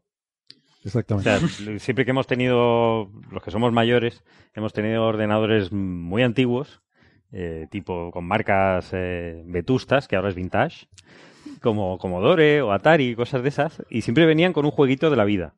Y dices, ¿pero qué es esto? Y entonces con unas reglas muy sencillas, pues conseguían que, que unas cosas muy pequeñas en, en, lo que era una televisión en ese momento, digamos pantalla, para que nos entiendan, pues empezaban a multiplicar, ¿no?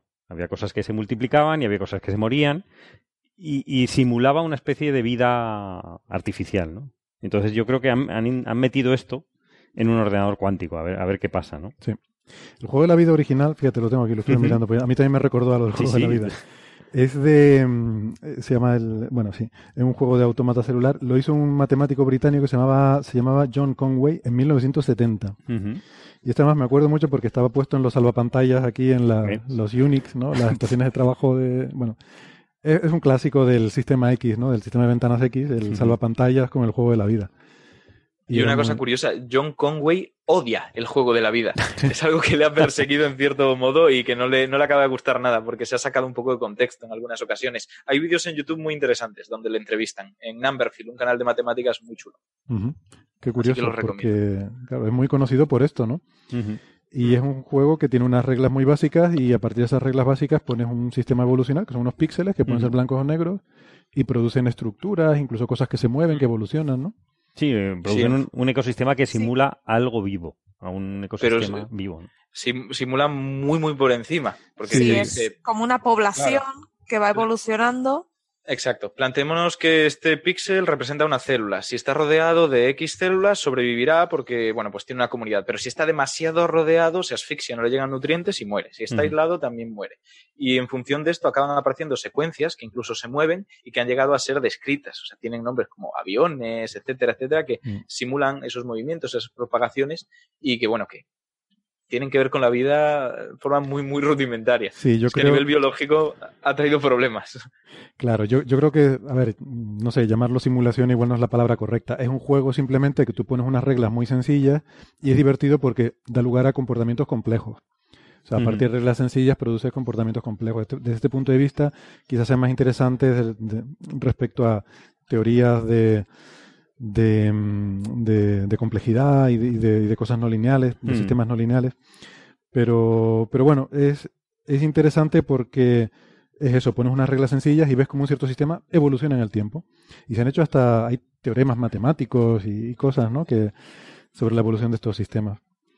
Em, y bueno, efectivamente, ¿no? Este paper es un poco hacer algo así. O sea, cuando aquí se habla de vida artificial mm. cuántica, hay que explicar que lo de vida artificial, pues claro, son, son keywords así que resuenan mucho en la gente y por eso hay varios oyentes que nos preguntaban por este trabajo, que no es vida artificial en el sentido que puede uno pensar de que están simulando un organismo vivo en un ordenador, ni muchísimo menos, sino que, como dice Carlos, es algo con unas reglas muy sencillas como el juego de la vida. Este sí, que puede eh, parecer algo parecido de aspecto a un sistema vivo, pero no hablas sobre los sistemas vivos. O sea, realmente no estás aprendiendo demasiado sobre eso. A ver, de aspecto, a ver si la gente va a pensar que esto se parece a un perro. No, cuando una de aspecto no. De bacterias, ¿no? No tiene nada que ver con eso, ¿no? Son. Me tiene una salvedad, que es que al ser un ordenador cuántico, las operaciones, que son muy sencillitas, o sea, cada célula o cada elemento básico tiene, tiene unas características, un genotipo que llaman ellos, y luego un fenotipo de cómo se reproduce con las demás, en qué condiciones eh, cambia o muta o, tiene, eh, puede sobrevivir o muere. Entonces, el, ordenador cuántico no está reproduciendo el jueguito de la vida del ordenador clásico más rápidamente sino que está introduciendo un parámetro más, que es que es capaz de mantener, digamos, en el tiempo, el tiempo lo usa como parámetro también para mantener todas las eh, mm, propiedades del sistema. Cosa que en el ordenador cuántico se, se, va, en el ordenador normal, el clásico, el de toda la vida, el Atari, bueno, el Commodore, que yo tenía, lo hacía eh, paso a paso. Este es capaz de tener eh, el sistema Sí, tiene las correlaciones. Correlacionado continuamente, que es diferente. Está haciendo cálculos cuánticos, realmente, realmente es diferente. No, no, lo estamos usando un ordenador cuántico para hacer más rápido algo que ya sabíamos hacer, mm. sino que sí que le está dando eh, unas características diferentes al cálculo. ¿Que eso tiene algo que ver con la vida? Pues, pues no. no. tiene nada que ver con la vida. Yo creo que el interés de esto y por eso se publica en una revista de estas, porque la gente puede decir, bueno, ¿qué gracia tiene que alguien haga un juego de la vida en un ordenador cuántico? Absolutamente ninguna. El asunto es, la importancia es por, hay una cosa que se llama la supremacía cuántica, que lo hemos comentado aquí otras veces.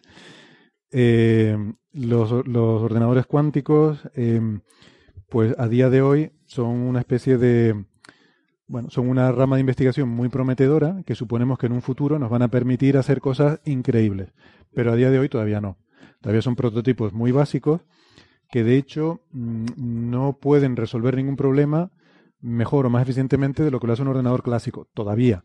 Pero pensamos que en el futuro sí que lo harán, según vaya aumentando la capacidad de estos ordenadores, porque ahora mismo tienen unos pocos qubits. Sí. Qubits es el equivalente de bit en el, en el mundo del ordenador cuántico, ¿no? Sí, digamos que la premisa de ordenador cuántico, por el cual eh, pensamos o inferimos que va a ser mucho más potente, es que el, al ser un estado cuántico puede tener más de dos estados. En un ordenador clásico, pues está, un bit está o en cero o en uno, encendido o apagado, ¿vale? Porque nos basamos en tradicionalmente los circuitos. Y en el ordenador cuántico puede tener múltiples estados, múltiples estados, ¿vale? ¿vale? Va a estar en distintos estados, incluso puede cambiar mucho más rápido, ¿no? Y es por eso por lo que nosotros vamos, eh, pensamos que va a tener más potencia. Porque en un único bit vas a almacenar mucha más información. Y tiene eh, entrelazamiento entre diferentes bits. Eh, con lo cual aumenta exponencialmente el número de, de la potencia de cálculo. La potencia con, el, con el número de qubits, eh, escala exponencialmente. Sí, de hecho, una cosa que me gustó de artículo este de juego de la vida, que me llamó la atención, porque al principio yo lo confundía, digo, sí, esto es un algoritmo genético de toda la vida, ¿no?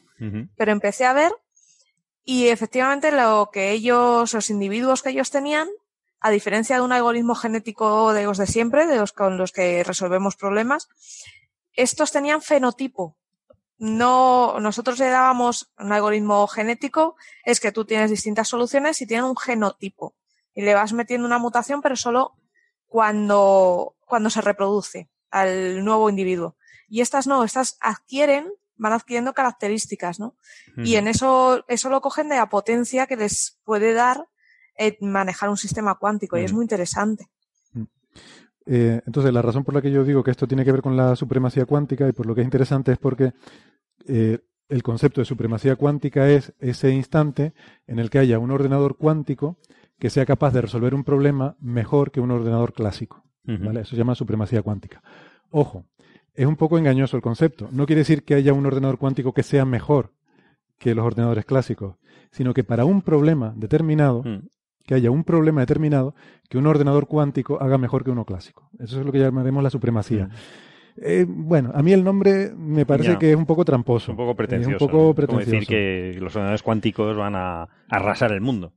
Que a lo mejor lo harán. la, expectativa... se cobran vida y, nos destruyen. No, no, es que, a ver, a la hora de hablar de potencia en un equipo, en un ordenador, somos muy tramposos. O sea, los test que se hacen, tú cuando estás mirando un equipo o un ordenador para comprarte, dices, no, en test Bench o en test Marks me dice que este es más potente. Pero vamos a ver, eh, este tipo de test hacen operaciones de sumas y restas o operaciones a lo mejor de coma flotante. No hacen más.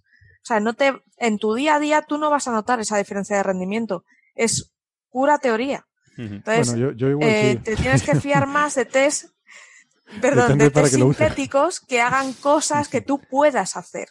Mm. Claro, claro, claro. Pues lo mismo habrá que hacer con este tipo de equipos. Pero el test, como cuando hablamos del test de inteligencia, ¿no? O sea, el test depende de lo que tú vayas a hacer, ¿no? Si, si vas a jugar, pues tendrás que aplicar un test diferente que, que, machaque la tarjeta gráfica, que machaque el procesador, que... mientras que si vas a estar escribiendo cartas, pues a lo mejor es otro tipo de test diferente el que necesitas. o sea, si el teclado es cómodo, si la pantalla es grande, yo qué sé, son diferentes las características, ¿no? Eso es. Ahora muchos de los test sintéticos eh, consisten en manejo de imágenes y cosas que requieren mucho rendimiento y que son más habituales, ¿no? Que estar haciendo sumas y restas o operaciones. Que a lo que iba de, la supremacía cuántica es que el, asunto es que se está buscando, o sea, para conseguir la supremacía cuántica, que es una carrera entre las diferentes, sobre todo entre las grandes empresas tecnológicas. O sea, esto es una cosa de verdad importante, en la que hay mucho dinero en juego. O sea, el primero que llegue y diga, sea IBM, sea Google, sea el que sea, que llegue y diga, he conseguido la supremacía cuántica, ese, digamos que se ha puesto ahí en, ¿no? en una posición en, en la pole de los ordenadores cuánticos. Y desde un punto de vista de imagen y de marketing, eh, eso es un golpe sobre la mesa. Pero claro, entonces la forma de conseguir la supremacía cuántica va por dos vías. Una vía es hacer mejores ordenadores cuánticos y otra cosa es buscar problemas en los cuales los ordenadores cuánticos funcionen mejor que los clásicos. Se están haciendo las dos cosas en paralelo. Y por eso digo que esto es un poco tramposo, ¿no? Es como si tú tienes, yo que sé, un niño y un señor, su padre, ¿no? Yo que sé, tiene, digamos, un padre que se llama Pepe y un niño que se llama Pepito, ¿no? Perdón por el, perdón a los Pepes. Eh, entonces, ¿qué pasa? Tú dices, bueno, eh, a día de hoy el padre es más inteligente que el niño, porque el niño es pequeño. Pero la expectativa es que ese niño le vas a dar de comer, lo, vas a cuidar, le vas a dar una educación y una formación, y algún día eh, el niño hará cosas, será, un, un, señor y hará cosas mejor que el padre, ¿no? Entonces, la cosa es decir, bueno, efectivamente, cómo eh, educamos, cómo formamos a Pepito para que sea una persona muy inteligente, pero también hay gente diciendo, a ver, ¿qué examen puedo hacer? ¿Qué preguntas le puedo hacer a Pepe y a Pepito que Pepito me vaya a responder mejor? Hmm. Entonces voy a poner un examen en el que voy a preguntar por dibujos animados, o, videojuegos, voy a preguntar por videojuegos, y claro, entonces, y el padre no sabe, claro. Y el padre no sabe. Entonces, esto es este trabajo y otros muchos que se están haciendo es una forma de intentar buscar qué examen poner Mm. para que Pepito conteste mejor que Pepe. Ujú. ¿Vale?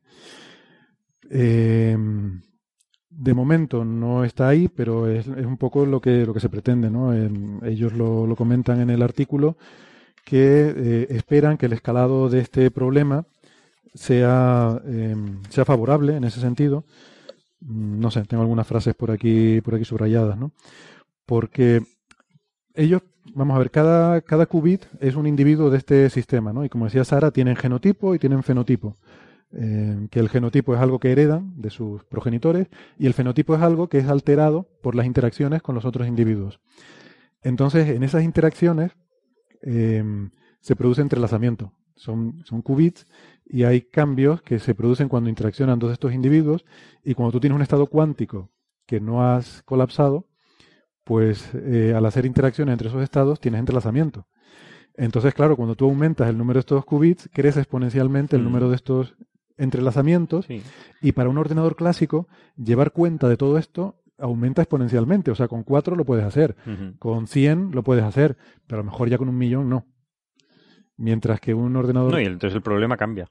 Y la, y la, la solución, el- el estado final resultante será diferente. Cuando tengas un ordenador cuántico suficientemente potente eh, para, para tener el suficiente número de individuos para que esto tenga algo, algo más de parecido con, con Algo la- más de con- gracia, Algo más de gracia, sí. Sí, porque ahora mismo son muy poquitos, ¿no? los bits que tienen. Entonces, bueno, yo lo veo interesante y tal. Lo que no me gusta, debo decir, de este paper es el lenguaje. que yo no sé si a ustedes les da la misma impresión, pero me dio la impresión de que era excesivamente florido. O sea, los papers científicos suelen ser como muy neutros, muy Mm. asépticos en la forma de hablar. Y, hombre, pues yo aquí siempre he dicho que a lo mejor se podría dar un poquito más de, de licencia para, no sé, alguna cosa un poco más colorida, ¿no? Pero aquí creo que es excesivamente florido y creo que mm, el, el abuso de este lenguaje, que como nos decía un, un oyente, parece que, parece que son, parece que es algo de Deepak Chopra, que si recuerdan Chopra, Chopra es este señor del que hablamos a veces, que es muy famoso en redes sociales porque dice cosas que no tienen ningún sentido, pero que parecen profundas. eh, y suele usar mucho las palabras cuántica y, y meta, no sé qué, pero sobre todo cuántica, ¿no? Eh, pero que luego no tiene ni idea de mecánica cuántica y tuvo una, además, un, tuvo una enganchada con Brian Cox eh, en Twitter. Y Brian Cox lo retó a resolver un problema sencillo de física cuántica, el potencial del átomo de hidrógeno. Tú y yo, solos delante de una pizarra. A ver.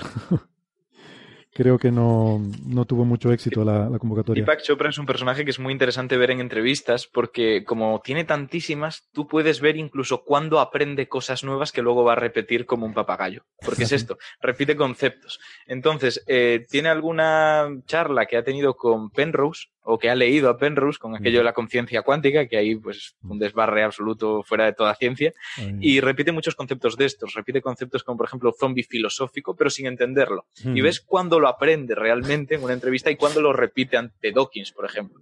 Entonces es, es increíble cómo puedes definir la personalidad de este charlatán Sí. solo a través de sus entrevistas. Pues sí, es, es- es un charlatán, ¿no? Y claro, usa mucho de esta, de esta terminología. Y me, o sea, a mí me parece que papers como este le, le dan de comer, ¿no? Ujú. Eh, no sé, por ejemplo, los dos primeros párrafos de la introducción, vale, la introducción de un paper está bien que sea algo como muy general y no sé qué, pero es que no me gustaron nada, o sea, me parecía que no iba nada. Para mí el paper podía haber empezado en el tercer párrafo, haber eliminado los dos primeros, no pierde absolutamente nada, y sin embargo tiene mucho de, no sé, de, de jerga que a mí me, me recuerda mucho a la, a la charlatanería pseudocientífica. Que no digo que los, evidentemente los autores son gente que saben de lo que están hablando y que el artículo es, es un trabajo serio y riguroso, pero, pero caramba, me sobra un poco esta, esta componente. A mí me ¿no? dio, me dio la sensación, ¿no? Al empezar a leerlo digo, ¿qué me están vendiendo? Era como, me están vendiendo algo. Sí. Yo no sé si es que pensaban que haciéndolo así a lo mejor tendría más impacto y saldría en todos los medios o se lo aceptarían en el Nature Main Journal o algo así. Y a lo mejor por eso están puestas aquí, no sé, esta, esta Querían frase, ¿no? atraer a Nieves. Pues, pues sí. No sé si, si ya habrá hecho algún artículo sobre este, ¿no? Sería, sería interesante.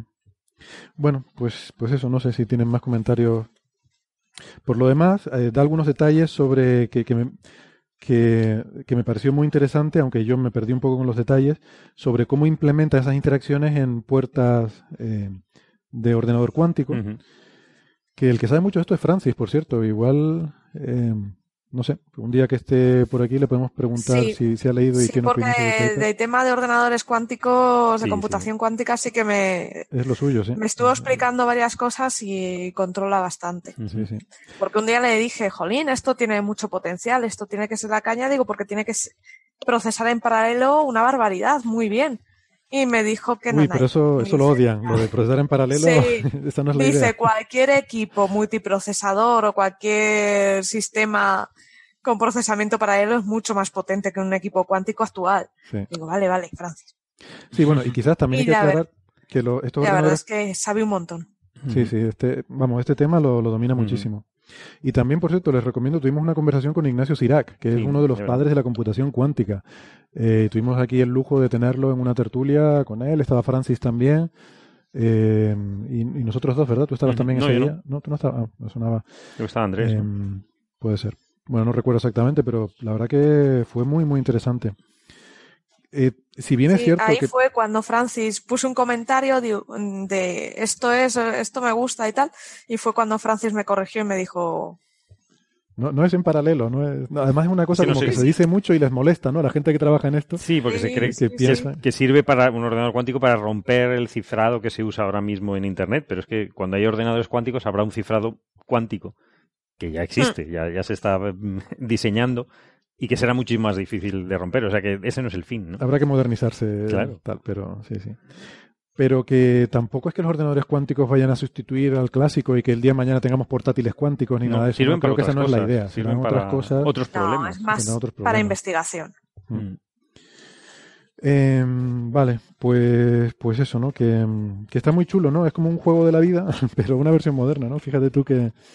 Me acuerdo de ir al centro de cálculo. ¿Te acuerdas que lo llamábamos centro de cálculo? A la Sí, sala de usuarios sí, la sí. llamábamos centro de cálculo. Porque había muchos ordenadores allí y la gente que no tenía en su oficina una terminal, una estación de trabajo, Yo allí. claro. Iban allí, sí. Pero hay- términos como esos que se están perdiendo. O sea, centro de cálculo es un término muy molón, que eso hay que mantenerlo. Hay que... No sé, se está perdiendo. Hay, hay que recuperar el centro de cálculo. Y decías que íbamos al centro de cálculo a ver jueguitos en, en, pe- potentes o, No, no, decía que demos, salvapantalla, que ibas, salvapantallas, ¿no? ah, te, te encontrabas con 14 ordenadores con salvapantallas y con el, El juego de la vida, o moviéndose el, ahí. el- ¿Cómo se llamaba? El SETI at Home. el SETI at Home también. para, sí. para procesar cálculos de SETI, ¿no? Aunque ese lo he visto en PCs, pero yo no recuerdo si en las terminales Unix... En eh, Unix. en Unix yo no sé si había había una un- versión Sí, sí, pues de... se podía correr. Sí, también, Se podía correr, yo lo, yo lo hice. Pero tendrías que compilar el código o algo así. ¿o Bueno, no, sí, te daban el código, lo podías compilar y corría en fondo. Lo que pasa es que eh, chupaba mucha CPU y te echaban una bronca. Vale, vale. Pues ya es curioso, ¿no? Que una cosa de SETI que en un centro de astrofísica que te echen la bronca por usarlo, pero bueno. Mejor Mejor que lo que... querían usar para trabajar y, no- claro, no entendían. Hombre, pero la pantalla está puesto cuando no hay nadie trabajando. No, es que en Unix no era salvapantallas, era un proceso de fondo. Ah, era un proceso de fondo, bueno, entonces sí tiene sentido. Claro, porque en Unix, aunque tú no lo estés usando, puede haber otra gente usando un Claro. ordenador. Es que la filosofía es diferente. Entonces te quitaba un poco de CPU al usuario principal. Bueno, eh, más cosas. Eh, Oye, una noticia estupenda que hemos tenido estos días es la aplicación, volvemos a la medicina, de eh, una técnica nueva basada en células madre que se puede utilizar para erradicar el, el virus VIH, ¿no? El, el virus del SIDA. Eh, Parece que hay pruebas Es- muy, muy prometedoras en este sentido. Esa es la clave, prometedoras, que al final es lo que decimos siempre. Mm, En medicina hay que tomarse las cosas con mucha calma y ver cómo avanzan y ha habido un gran problema con los titulares de esta noticia, pero importante. Sí, Porque, qué raro. claro, pues, pues fíjate que me parte de extraña, los ¿eh? Seguro. perdón, Me extraña, me extraña, seguro. ¿verdad? Hablando de SIDA y de curar cosas, qué raro. Pero en este caso ha venido directamente de la agencia de noticias. La agencia de noticias ha filtrado un titular que decía que seis pacientes eh, habían conseguido eliminar en ellos el virus del SIDA. Y esto no es así. Ni han sido seis, porque eso es tan fácil como mirar el número y han sido cinco supuestamente, y tampoco podemos decir que estén eliminados. Podemos decir que no se detectan. Y ahora podemos hablar de qué significa exactamente eso y cuál es la diferencia. Pero con todo lo que se ha vertido, yo creo que es interesante explicar un poquito cómo funciona para entender cómo supuestamente se ha tratado. Y en este caso nos encontramos con una noticia que sí, es prometedora, pero hay que cogerla con pinzas y para ello entender un poco.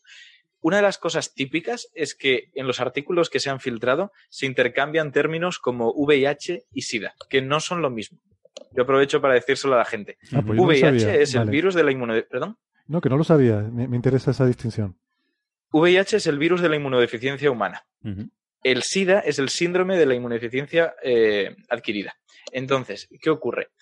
Que el VIH, una vez te infecta y pasado un tiempo, que pueden ser incluso 10 o 20 años, acaba produciendo SIDA. Acaba afectando tanto a tus células del sistema inmune, en concreto a los linfocitos TCD4, que son los helpers, los ayudadores, los que enseñan la célula mala para que digan atácala, no atacan, sino que enseñan, que empiezan a aparecer enfermedades oportunistas y otra serie de problemas. Son enfermedades que a ti no te afectan porque tienes un buen sistema inmune y te llega, pues, no sé, un toxoplasma, que es un parásito, y le das dos bofetadas y te lo sacas de encima, pero a toda esta gente que tiene un mal sistema inmune les afecta, les infecta y son mucho más virulentas. Te encuentras infecciones por hongos, que en principio son fáciles de combatir, entre comillas, por nuestro cuerpo en buenas condiciones, pero en cambio en pacientes con SIDA te los encuentras en, incluso en la orofaringe, el, eh, el muguet que se llama. Y esto es lo que realmente compone el SIDA. Que tengas un nivel de linfocitos TCD4 que se llama por debajo de 200 en principio. Es uno de los marcadores. Por eso se puede decir que el SIDA se puede paliar y eliminar totalmente hasta que vuelve a reaparecer. Quiero decir, tenemos tratamientos, tenemos antirretrovirales que controlan el funcionamiento, el mecanismo de ese virus infectándote y hacen que no pueda expresarse tanto. El virus sigue ahí, lo vas a seguir teniendo en principio siempre, y de esto es de lo que vamos a hablar, pero en, principio está controlada la, inf- la infección. No vas a contagiar a nadie, no vas a tener problemas inmunitarios, etcétera. Y el motivo por el que el virus se queda ahí y es tan difícil de tratar es que es un retrovirus, que se llama. El retrovirus lo que hace es, se funde su membrana con tu membrana celular y va a hacer que su código genético, en este caso es eh, eh, o sea, el, código genético del propio virus del SIDA, se transcribe, pasa de ARN, que es aquel código genético que está compuesto por adenina, guanina, eh, citosina y uracilo en lugar de timina, va a pasar a las bases que todos conocemos a través de una retrotranscrip- retrotranscriptasa que le da el nombre de retrovirus. A partir de ahí, una integrasa, que es otra molécula, va a meter ese código traducido en tu propio ADN. Lo va a dejar ahí, colocado. Y va a ser como colarte eh, hojas de información que tú no querías fotocopiar en una pila de hojas que vas a fotocopiar. Cuando vaya la célula a replicar su ADN, Mm. va a acabar replicando también el del virus, va a producir réplicas del mismo. ¿Y qué es lo terrible? Que para Pero, ¿Y ese no, en un ese no primer es el momento- comportamiento normal de, de cualquier virus? ¿En qué se diferencia eso de otros virus? eh, no todos los virus llegan a integrarlo en tu ADN también. Vale, O muchos vale. virus lo integran en tu ADN, pero posteriormente la célula puede morir. Eh, Es, es complicado porque al final depende mucho del tipo de virus. El- la clave aquí, y lo que quiero indicar, es que eh, puede integrar su ADN y que no afecte a la función de tus células. Pero es que en este caso, la forma en la que se adhiere en un primer momento dado ese virus del SIDA a tu célula es con unos receptores que van justo al CD4, ¿vale? Que es el receptor de estos linfocitos CD4, lo que les da principalmente su función de hacer esa parte inmunitaria de coger la célula, o sea, coger el antígeno enemigo y enseñarlo y decir esto es lo malo. Al bloquearlo ya no pueden cumplir su función y acaban viéndose afectados. Luego además acaban muriendo y es cuando vemos este problema del descenso de CD4 que puede llegar a ser incluso menos de 50 células en el cálculo este, eh, que es lo que asocia realmente enfermedades mucho más fuertes por parte del SIDA, como puede ser incluso desarrollar linfomas por esta inmunodeficiencia. Entonces, sabiendo que el virus del SIDA funciona más o menos así, lo que nosotros nos encontramos es que da igual que lo tratemos, va a quedarse en nuestro cuerpo, un poco como el virus del herpes, que también puedes tener una infección de herpes, lo típico en la boca, desaparece, pero con condiciones externas concretas puede reaparecer en un momento dado. Hoy por hoy, los tratamientos consisten en interceder en esos pasos que hemos dicho que hace el virus. El primero es el de fusionarse. Hay anti- antirretrovirales que funcionan evitando que se una el virus a las células. Otros que hacen que no pueda traducir su código genético para insertarlo en el nuestro. Otros que hacen que directamente no se pueda introducir. O sea, esos tres pasos son los claves donde se suele bloquear el- la historia natural del virus, por decirlo así. Lo que pasa es que ahora se plantea algo revolucionario. ¿Por qué? Porque una enfermedad crónica como esta, parece ser que se ha registrado al menos un caso que ha tenido curación, supuestamente, ¿vale? Necesitamos más tiempo. Pero hablamos del paciente de Berlín, que ha salido en un montón de Ujú. artículos. Ujú. Eh, una persona que, bueno, pues eh, Timothy Brown, que se llama, que en 2008 se somete a un trasplante de médula ósea porque tiene una leucemia, una enfermedad de la sangre, una neoplasia, un cáncer. Y mm, lo que ocurre con él es que, bueno, realmente se somete a dos trasplantes. El primero no consigue curarle en gran medida, el segundo parece ser que sí, aún así tiene efectos muy importantes en su salud para mal, se queda bastante grave. Lo que ocurre es que pasado el tiempo se ve que eh, empieza a desaparecer aquellos marcadores que nosotros asociamos con que haya una infección de VIH en el cuerpo de Timothy Brown. Y eso en principio se plantea que puede ser por una curación. Se dice, vamos a ver, esas células inmunes, ¿dónde se producen? En gran medida tienen que ver con esa célula, o sea, con esa médula ósea que nosotros le hemos intercambiado, por decirlo así. Un trasplante médula ósea, para entenderlo, es material eh, hematopoyético y linfopoyético, o sea, que produce células sanguíneas, entre ellas las células inmunitarias, está dentro del hueso, pero nosotros lo que vamos a hacer es, como funciona mal, cogeremos el de otro paciente que sea compatible a nivel inmunológico, es un poco como el tema de los grupos sanguíneos, pero con el HLA y otra serie de marcadores, y vamos a pasar la médula de ese paciente a la médula de un paciente, eh, de un hospedador. Y en principio va a empezar a funcionar ahí. ¿Qué ocurre? Que esto tiene el efecto contrario a muchos eh, tratamientos por trasplante. Normalmente, si nos ponen un hígado, entendemos que nuestro cuerpo y nuestras células inmunitarias pueden reconocerlo como ajeno y empezarlo a atacar, como si fuera una infección. Esto genera un rechazo. en este caso, son las células del, donante las que te atacan a ti, porque precisamente estás pasando la base de ese sistema inmune a tu cuerpo. Esto es la enfermedad por el injerto eh, contra huésped, que se llama.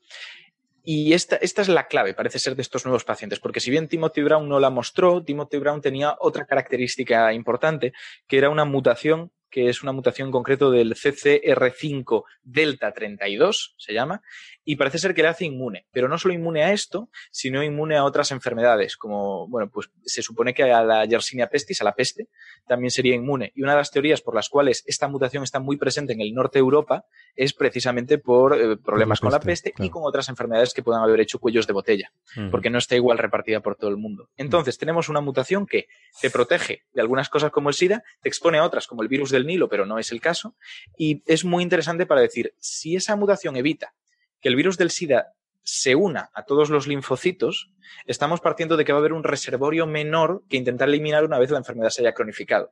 Entonces es un paciente que tiene cierta benignidad ante estas infecciones, por decirlo así rápidamente. Pero esto no es lo que interesa, porque es un porcentaje, entre comillas, pequeño de pacientes los que muestran esta mutación y nosotros necesitamos tal vez eh, algo más generalizable a la población, algo que digas es un tratamiento mucho más eh, efectivo, con mucho más impacto. Y aquí es donde viene lo siguiente. Se coge a, 30, a 23, 26 pacientes, ahora mismo tengo dudas del número, 23 pacientes, que tienen, en principio, eh, tienen una infección de SIDA tratada con antirretrovirales, pero además desarrollan una enfermedad de la, de la médula, normalmente un cáncer.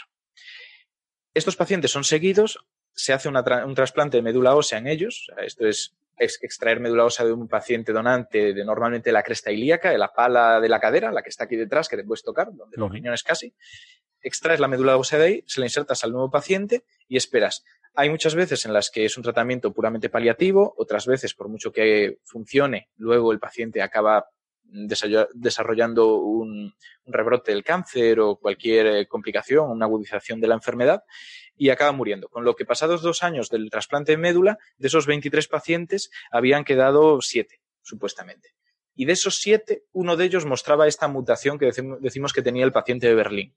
Eso significa que si nosotros queremos estudiar cómo afecta el trasplante de médula ósea a pacientes con SIDA para la supuesta curación, tenemos que quedarnos sin ese paciente. Tenemos que quitarlo. De esos siete quedan seis. Y esos seis se siguieron. Con estos seis, y esto es lo realmente sorprendente, Cinco de ellos, pasado un tiempo, pasado esos dos años, al hacerle los test para el virus del SIDA, se vio que no mostraban niveles de, virus detectable en sangre. Y en concreto, uno de ellos tampoco mostraba em, anticuerpos. O sea, su, cuerpo en principio ya había dejado de producir anticuerpos contra este virus, que es algo que normalmente en casi todas las enfermedades se mantiene. Tú pasas una enfermedad, te inmunizas y esos anticuerpos estarán. Tú puedes detectar si alguien ha pasado el citomegalovirus, por ejemplo, porque esos anticuerpos van a estar presentes en su sangre. Hmm. Entonces, aquí estaba pasando algo. Y además, esto también es importante, todos estos pacientes habían pasado por la enfermedad del injerto contra huésped. Habían sido atacados por esa médula ósea que le habían puesto en el cuerpo y además de forma bastante grave. Supuestamente dañando las células eh, las células inmunitarias originales del paciente que estaban infectadas por ese virus. Entonces, realmente, después de todo esto, no se sabe exactamente cómo se hila una cosa con otra y por qué en concreto está desapareciendo o supuestamente se ha desaparecido la infección en estos pacientes. Pero estos son los planteamientos, es cómo funciona y entre ellos tiene que estar en principio la respuesta a todo. Porque recordemos, es un, es un estudio con seis pacientes. Es muy, muy preliminar. Y otra clave es que han dicho que, se elimina. Y yo antes he dicho que esto no es cierto del todo, es que es indetectable porque en principio los test que haces para ver si un paciente tiene presencia de virus del SIDA en su cuerpo, que es la forma de saber si está correctamente tratado con los retrovirales, dejan de detectarlos. O sea, piensa que estás detectando virus, que son minúsculos, en un volumen de sangre concreto. Y tú vas a poder detectar igual cuando hay 100, 200 por mililitro, pero por debajo de 50 virus por mililitro, que es muy poco, muy, muy poco, los, las técnicas que se usan dejan de poder detectarlos. Y eso significa que puede que haya, puede que no, pero tú a día de hoy no lo sabes. Y en principio es la gran duda que hay. La forma mejor de comprobarlo es pues acercarse por estadística. Si no hay un rebrote de aquí a tres, cinco años, pues posiblemente podemos decir que, sí, que se han curado. Pero si se han bajado por debajo de ese umbral de detección, eh, significa que podrían rebrotar eh, el virus. O sea, no sé, parece que si son muy pocos, pues que ya no te van a, no te van a afectar, ¿no? O podrían rebrotar luego? En ese momento no te afectan, pero podrían rebrotar. O sea, por ejemplo, el nivel de. A ver, ¿cómo decirlo? Eh, el ejemplo del herpes es muy interesante. Te planteas, el herpes está acantonado en tus neuronas y de vez en cuando brota y de vez en cuando produce ese sarpullido. Entre sarpullido y sarpullido no hay forma de detectarlo así a simple vista. Tú puedes hacer un análisis y lo detectas, pero es que, claro, tenemos que pensar que con el virus del SIDA que es algo muy grave, los test de detección son muy, muy buenos, muy sensibles, muy específicos, con mucha potencia predictiva y más que nada porque es algo serio. Tienes que estar seguro cuando le dices a un paciente tú tienes SIDA o tú no tienes SIDA. Y por eso llega a ser incluso casi paranoico como se hace. Tienes que someterlo a dos pruebas ELISA, que son pruebas de inmunofijación, es por, anticuerpos, y posteriormente a un Western blot, y ser todos positivos. El Western blot separa proteínas en función de su peso en una un gel de electroforesis, básicamente, un gel en el que esas proteínas se desplazan a través de una especie de gelatina por cargas eléctricas.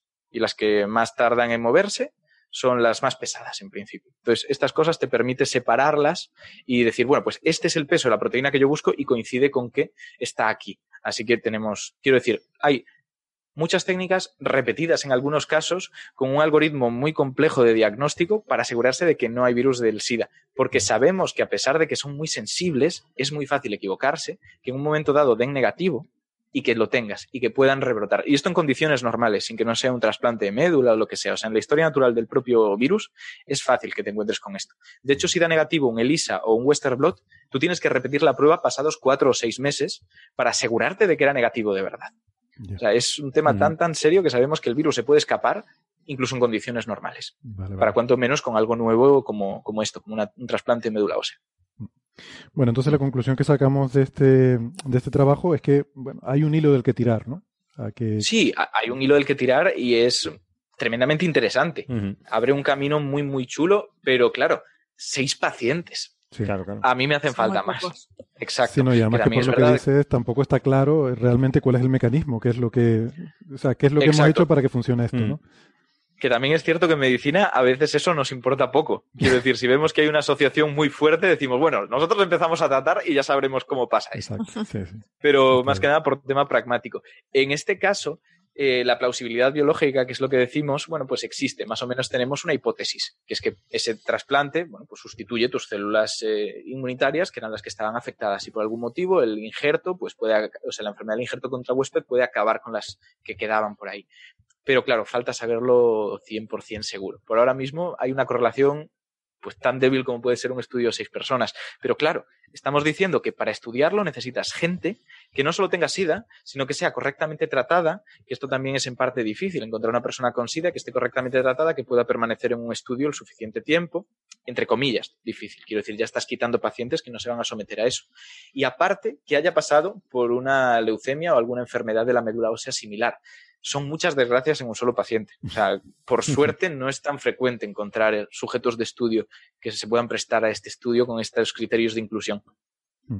Porque hacer un trasplante de médula, aunque no tenga, eh, aunque no tenga ningún cáncer, sino solamente por, por comprobar eh, esta posibilidad, no es viable. Con ratones se puede hacer. De hecho, este estudio también ha hecho alguna cosilla con ratones que hace que se muestre cierta coherencia entre los resultados en humanos y en ratones. Pero es que está el tema, el tema ético, que realmente someter a un paciente a algo tan serio como un trasplante de médula ósea que tiene muchas complicaciones posibles, puede afectar gravemente a su salud solo por un estudio, está totalmente fuera de todo código deontológico, o sea, no, no, está, no está permitido. Claro, porque además el paciente de SIDA normalmente no está amenazado de muerte, ¿no? Realmente hay, fármacos con los que puede convivir, puede llevar una vida más o menos normal, y entonces es verdad que a lo mejor es demasiado riesgo el someterlo a un trasplante de médula, simplemente para, para, terminar de eliminar el virus, ¿no? Que a lo mejor el riesgo no compensa el beneficio. Es que tenemos que recordar eso. Los antirretrovirales han mejorado mucho desde el principio, cuando surgió el AZT, la, la, la acidobudina, y realmente tenía efectos negativos que hicieron aparecer teorías conspiranoicas de que era el fármaco quien causaba el SIDA y no el propio virus, y etcétera, etcétera.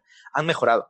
Ahora tienen menos efectos secundarios porque combinan distintos fármacos que tienen la misma diana, por decirlo así, pero efectos negativos distintos. Entonces diluyen los efectos negativos, pero focalizan todo sobre lo positivo. Y eso hace que mejore mucho, tanto en que no es tan dañino como en que es mucho más potente. Y ahora nos encontramos con que un paciente correctamente tratado tendrá una carga viral tan baja que no tiene SIDA. Tiene una infección por VIH controlada que no asocia ningún tipo de problema médico más allá de que está ahí el virus. O sea, son ah. pacientes que ni son infectivos, ni tienen problemas médicos, ni nada. Mientras estén tratados con el fármaco, son personas normales. Claro, claro. Acabo de entender ahora justamente la diferencia del principio entre SIDA y VIH. Claro, lo acabas de decir. Tú puedes tener el VIH y no tener SIDA. Porque tienes, tienes, el virus controlado y no desarrollas el síndrome de, inmunodeficiencia. Inmunodeficiencia humana. Pues seguimos con temas de salud eh, y además lo combinamos con cosas de Big Data y de computación, que nos gusta mucho también. Y no sé si fue, creo que fuiste tú, Sara, quien propuso este artículo sobre el biobanco del Reino Unido, o quizás fue Ignacio, no estoy muy seguro, perdón. Pues ahora, pues ahora. yo, lo tenía en mente, pero. es que me parece muy bonito, ¿no? Me parece una cosa, una idea muy buena, ¿no? Porque muchos estudios, eh, a la hora de hacerlos, dices, me faltan pacientes, me faltan datos, ¿cómo lo hago? Y en Reino Unido se han cogido los datos de 500.000 voluntarios, que tela marinera, o sea, son un montón, mm. que se han medido eh, sus datos biométricos, eh, todo lo, el ejercicio que hacían, sus datos de salud, eh, se les han sometido a test genéticos, eh, se les han hecho análisis de sangre, se les han cogido muestras de orina, de saliva, de todo. Y además eh, a lo largo del tiempo, así que puedes ir viendo datos de su evolución. De esto, de estas personas, pues también tienes gente eh, de estos 500.000, ha habido unos cuantos que han fallecido, otros que han eh, tenido cáncer también, eh, o sea, y, se ha pasado de todo, pues como un, un grupo de personas normal, ¿no? Que te puede venir cualquier cosa. Entonces, eso también ayuda mucho a ir filtrando y a ir viendo cómo evolucionamos. Luego, aparte de tener toda la información de estas personas, de entorno en el que viven, o sea, no solo tenemos su genotipo, tenemos su fenotipo. Entonces, a la hora de hacer un estudio, tú puedes decir, eh, quiero investigar cómo influye eh, un factor externo en una población. Pues puedes, antes de hacer un estudio tú o buscar gente, puedes empezar con esta base de datos a tomar datos y a ver si te estás equivocando, si no, para ir un poquito afinando el tiro. Y una vez ya lo tienes, ya puedes pedir incluso tú voluntarios. Pero ya te digo, te ofrece mucha información para estudiar, sobre todo para investigar. Muy bien. Y además que me parecía, em, habían hecho tipo, como es tantísima información tan grande, han hecho un tipo de archivo diferente, más para tener esa carga de datos más compacta. Eh, luego, aparte de los datos puramente de las bases de datos, tienen, tienen también las muestras, o sea, tienes de todo. Y está muy, chulo.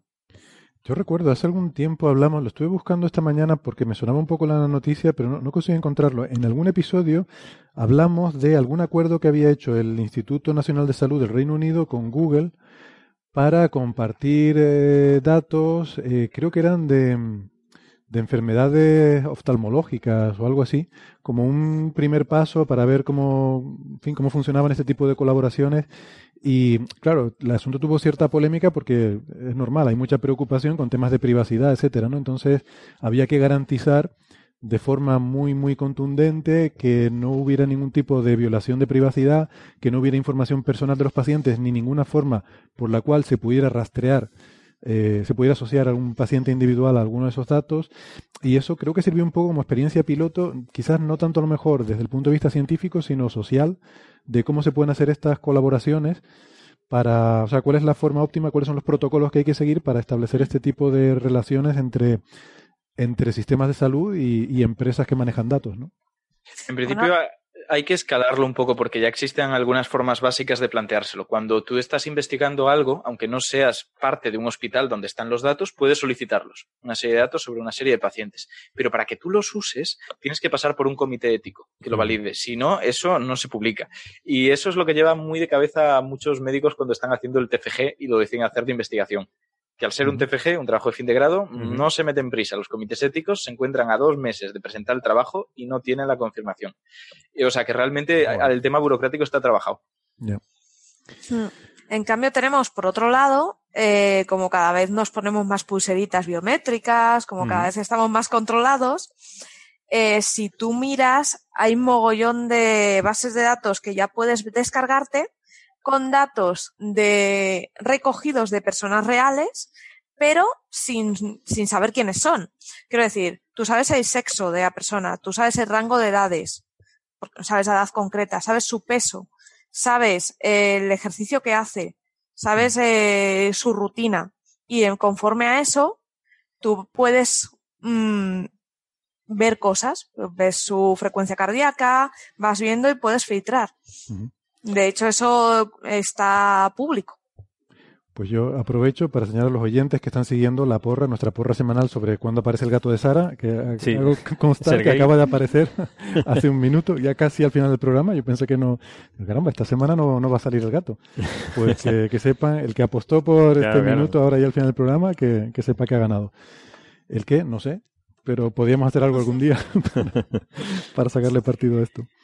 Bueno, muy bien. Pues, pues nada, yo estaba alargando el programa artificialmente a ver si salía el gato, pero visto que no, como, ya, como, ya, salió, pues le ha gustado ya... lo de la, una... la, base de datos. Sí, creo que Ignacio tiene una, un apunte. Una, sí. sí. una cosa interesante sobre este, este biobanco, tal vez, uh -huh. es eh, lo siguiente. Muchas veces, como hemos dicho antes, encontramos enfermedades que, que no sabemos de dónde vienen a nivel genético, que no son de un gen, son de muchos, están perdidos y no sabemos cuáles son.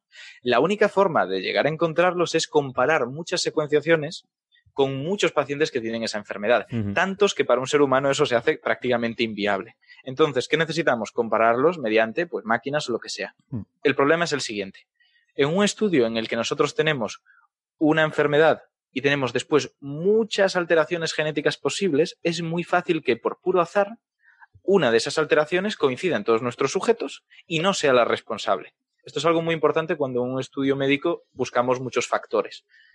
Y esto se soluciona teniendo un número todavía más grande, más grande. de muestras. En este caso hablamos de 500.000. Mm, malo será que de esas secuenciaciones que son parciales, no es el ADN completo de, de todos los pacientes, coincida que haya un problema estadístico de este nivel. Pero realmente es una potencia increíble para hacer cosas que hasta ahora pues era un poco soñar. Cuando hablamos de historia de la medicina, sale a veces la frenología como un intento fallido de entender la mente, medir la, el tamaño de áreas del cerebro o del uh -huh. cráneo con la fisionomía o con la morfopsicología ahora mismo, que por desgracia no han muerto, e intentar encontrar eh, asociaciones con cómo se comportan las personas. Esto está muy bien, pero eh, para hacer esto bien, bien, pasa lo que hemos dicho. Necesitamos muchos datos, claro. porque depende de cómo yo mida el diámetro o de que el cerebro realmente no son partes tan estancas, sino que se relacionan con muchas otras áreas, vamos a necesitar muchas resonancias magnéticas como las que hay precisamente en este biobanco para encontrar esas asociaciones. Y ahora mismo la frenología como idea de medir tamaños de áreas cerebrales para asociarlo a problemas se está haciendo y está sacando cosas buenas, pero gracias a estos estudios de Big Data. Por ejemplo, la amígdala sabemos que es un centro del miedo, que aumenta en pacientes que han sido sometidos a una infancia muy dura, una infancia prácticamente sin cuidado de los padres que pacientes que tienen un CI, como decíamos antes, entre 70 y 90, también asocian esta amígdala más grande, por lo tanto son tal vez eh, más impulsivos dados a tener grandes niveles de corticoides en sangre, que hace que estén estresados, que disminuya la masa de su corteza prefrontal, que es el área en principio de la regulación de emociones, un poco el que te pone el freno.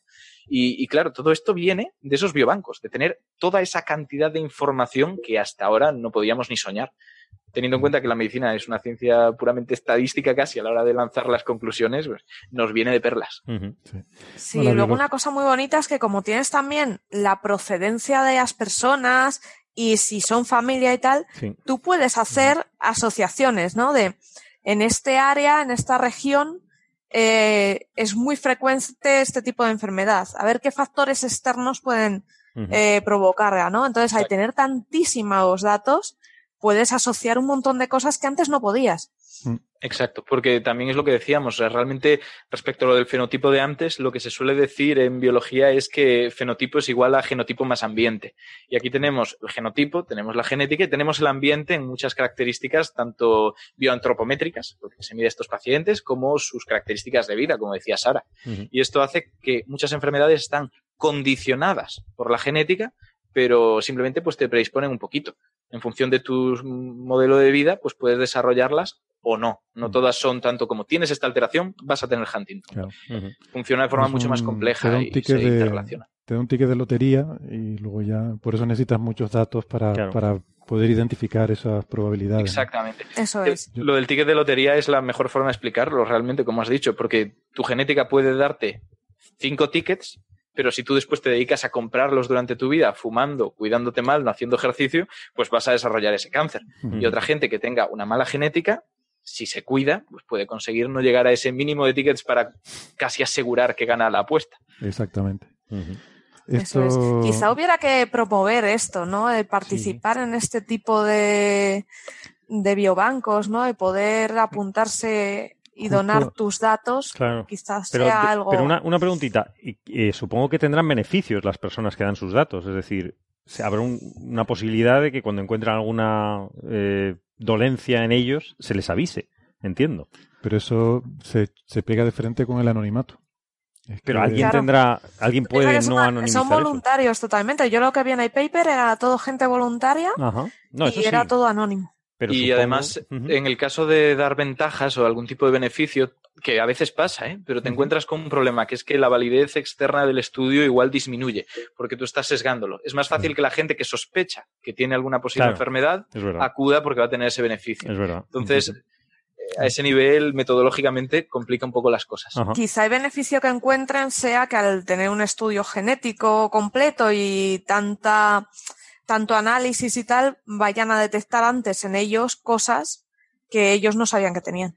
A ver, yo creo que no es Por ejemplo, predisposición a ciertas enfermedades o cositas así. Yo creo que no es mucho pedir a la gente como gesto de solidaridad que done a la ciencia, no digo ya un brazo o un tal, sus sino simplemente sus datos anónimos. Sí, son anónimos, ¿no? Yo es que justo iba, pensaba terminar el programa con, con ese comentario de Sara, ¿no? Recomendando a todo el mundo cuando en un hospital te den un papel ofreciéndote participar voluntariamente en algún tipo de estudio anónimo de lo que sea, yo les invitaría que por favor digan que sí, porque realmente la mayor muestra de solidaridad que pueden hacer es esa, más que ponerse un lazo en la solapa o compartir en Facebook. Si estás en contra de la enfermedad, no sé qué, comparte esto. Eso no sirve para nada. En cambio, dar sus datos hmm. anónimamente no les repercute. yo, lo que doy es mi sangre anónimamente. Que, si puedes dar sangre, eso todavía más, pero eso ya, eso ya, es un esfuerzo mayor. Te da mucha satisfacción, es decir, eso, no hace falta ninguna ventaja. Lo invitamos, por supuesto, que y ahí sí que si te detectan algo. Te dan un bocadillo, además. Bueno, sí. Y ahí, y ahí sí que lo que tú dices, tienes el beneficio que si te detectan algo, te lo dicen. Sí. Que eso me pasó a mí. Eso es. Eso es verdad. Que eso me pasó a mí.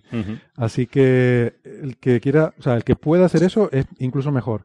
Digo lo otro porque no te cuesta nada. O sea, firmar ese papel. No me lo han planteado, pero estaría muy interesante. Firmar el papel no te cuesta nada. Hace un par de años en, fue en Desgranando Ciencia, una mujer eh, habló del tema de donaciones eh, y no eran solo de órganos. Tú puedes donar a la ciencia, te apuntas. Entonces, que necesita muestras de cabello para una investigación, tú llegas y y donas una muestra de cabello. Que necesitas muestra de, de, heces, pues donas o muestra de saliva. Y estaba muy bien porque eso, es, eso que tú estás donando sirve para tener una base de datos enorme de información y ayudar a la investigación, ¿no? Estaba muy, muy chula la charre.